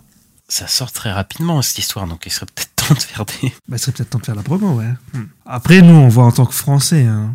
Oui, bah après, oui, voilà, mais, mais même genre Ant-Man et Gardien, j'avais quand même eu la bande-annonce au ciné. euh, Oui. Mais je me souviens, mais j'ai même pas eu la bande-annonce au ciné de Marvel, je crois, de, de toute. euh, Parce que Ant-Man, je me souviens que en moins un mois avant, j'avais la bande-annonce au ciné qui me bombardait. Pareil. Et il faisait pareil avec Shazam 2, moi, dans, dans mon ciné. Ouais, bon, c'est très bizarre, c'est très très bizarre. À voir. euh, Après, euh, bon, les estimations, même si elles sont hautes, elles sont un peu décevantes pour le coup, parce que j'avais regardé que le premier Captain Marvel, il avait fait le double. Il avait fait 150 millions à son. Euh, et Captain Marvel, oui, oui, oui. Non, mais ça fera pas 150 millions. Mais euh, ça peut peut-être faire un démarrage à l'Hardman ou. Ouais, mais tu vois, bah après, euh, faut, faut voir, euh, parce que là, le démarrage, il est pas bon du tout. Peut-être que l'intérêt va, va grandir, parce la publicité. Parce mais... que j'ai vu qu'il y a quelqu'un qui a comparé avec Barbie et Barbie était estimé pas à peu près pareil à, à peu près pareil à trois semaines avant la sortie à 70-80 et ça a monté après ça a Ouais. monté à 100 millions tu vois donc euh, Sauf qu'il y a deux trucs différents. C'est que Bah, ça coûte son Barbie, million. il y avait le, le. Bah, déjà, il a coûté moins cher, mais surtout, il y Mm. avait un, il y a eu un phénomène Barbie. Il y a eu un Ouais, phénomène bien sûr. Quoi. Par Oppenheimer. Et surtout, la publicité qu'on s'est tapée de Ouais. Barbie, c'était la meilleure publicité de tous les temps. enfin, de, de Warner, c'était une des putains de publicité. La Marvel, euh, je crois pas qu'il, enfin, je crois pas que Disney veulent, veulent ce traitement pour ce film-là. Après, j'espère, enfin, ils vont pas le sacrifier quand même. Enfin, c'est très bizarre. Après, là, c'est les analystes qui font des, des prévisions et peut-être que, tu sais, ils se disent, euh, comme beaucoup de monde, ouais, les derniers Marvel, ils ont pas marché de ouf, donc, on- tu sais, ils, font- ils les mettent assez bas, tu vois, c'est possible aussi. hein. Je sais- je sais pas, hein, mais. euh, Bah, après, je, je pense que c'est des trucs assez fiables en général, mais de toute façon, il reste deux semaines. Enfin, je veux dire, c'est pas Ah, c'est ça. fini. euh, C'est pas fini, voilà.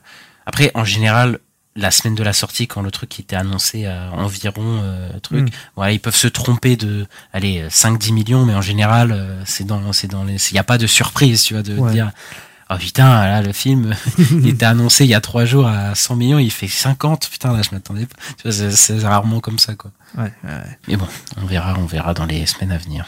Ouais, on verra ce qui se passe. euh, on verra. Y On passe aux sorties de la semaine prochaine? Ouais, on peut faire ça. Il y a un film que tu attends, mais que tu as déjà vu. Oui, je l'ai déjà vu en avant-première. C'est le nouveau film de Albert Dupontel qui s'appelle euh, Second Tour, euh, donc qui parle d'un candidat à la présidentielle et d'une journaliste euh, qui essaye de, de l'interviewer. Voilà, je sais pas trop comment résumer. euh. Oui, oui, c'est plutôt ça. ça, et et c'est une genre de comédie, euh, bah, comme, un- comme une comédie comme Albert Dupontel il est fait, euh, sur, euh, cette fois sur un univers, euh, l'univers euh, politique. Quoi. C'est ça. Et donc, si vous aimez bien ces genres de comédies, c'est un humour assez spécial. Hein, c'est, euh, c'est comment dire, euh, il se passe des trucs que, qui sont pas réalistes. Quoi. Enfin, Oui, c'est, c'est, On c'est est pas dans une fable. burlesque, mais voilà, c'est une fable, euh, une genre de fable, voilà, mais c'est assez, euh, assez prenant. Il y a des parallèles avec, évidemment, le, le politique d'aujourd'hui, et c'est, enfin, on vous en parlera de façon la semaine prochaine, mais pour le coup, je, je, je pense qu'on encourage les gens à aller le voir quand même. Oui, clairement.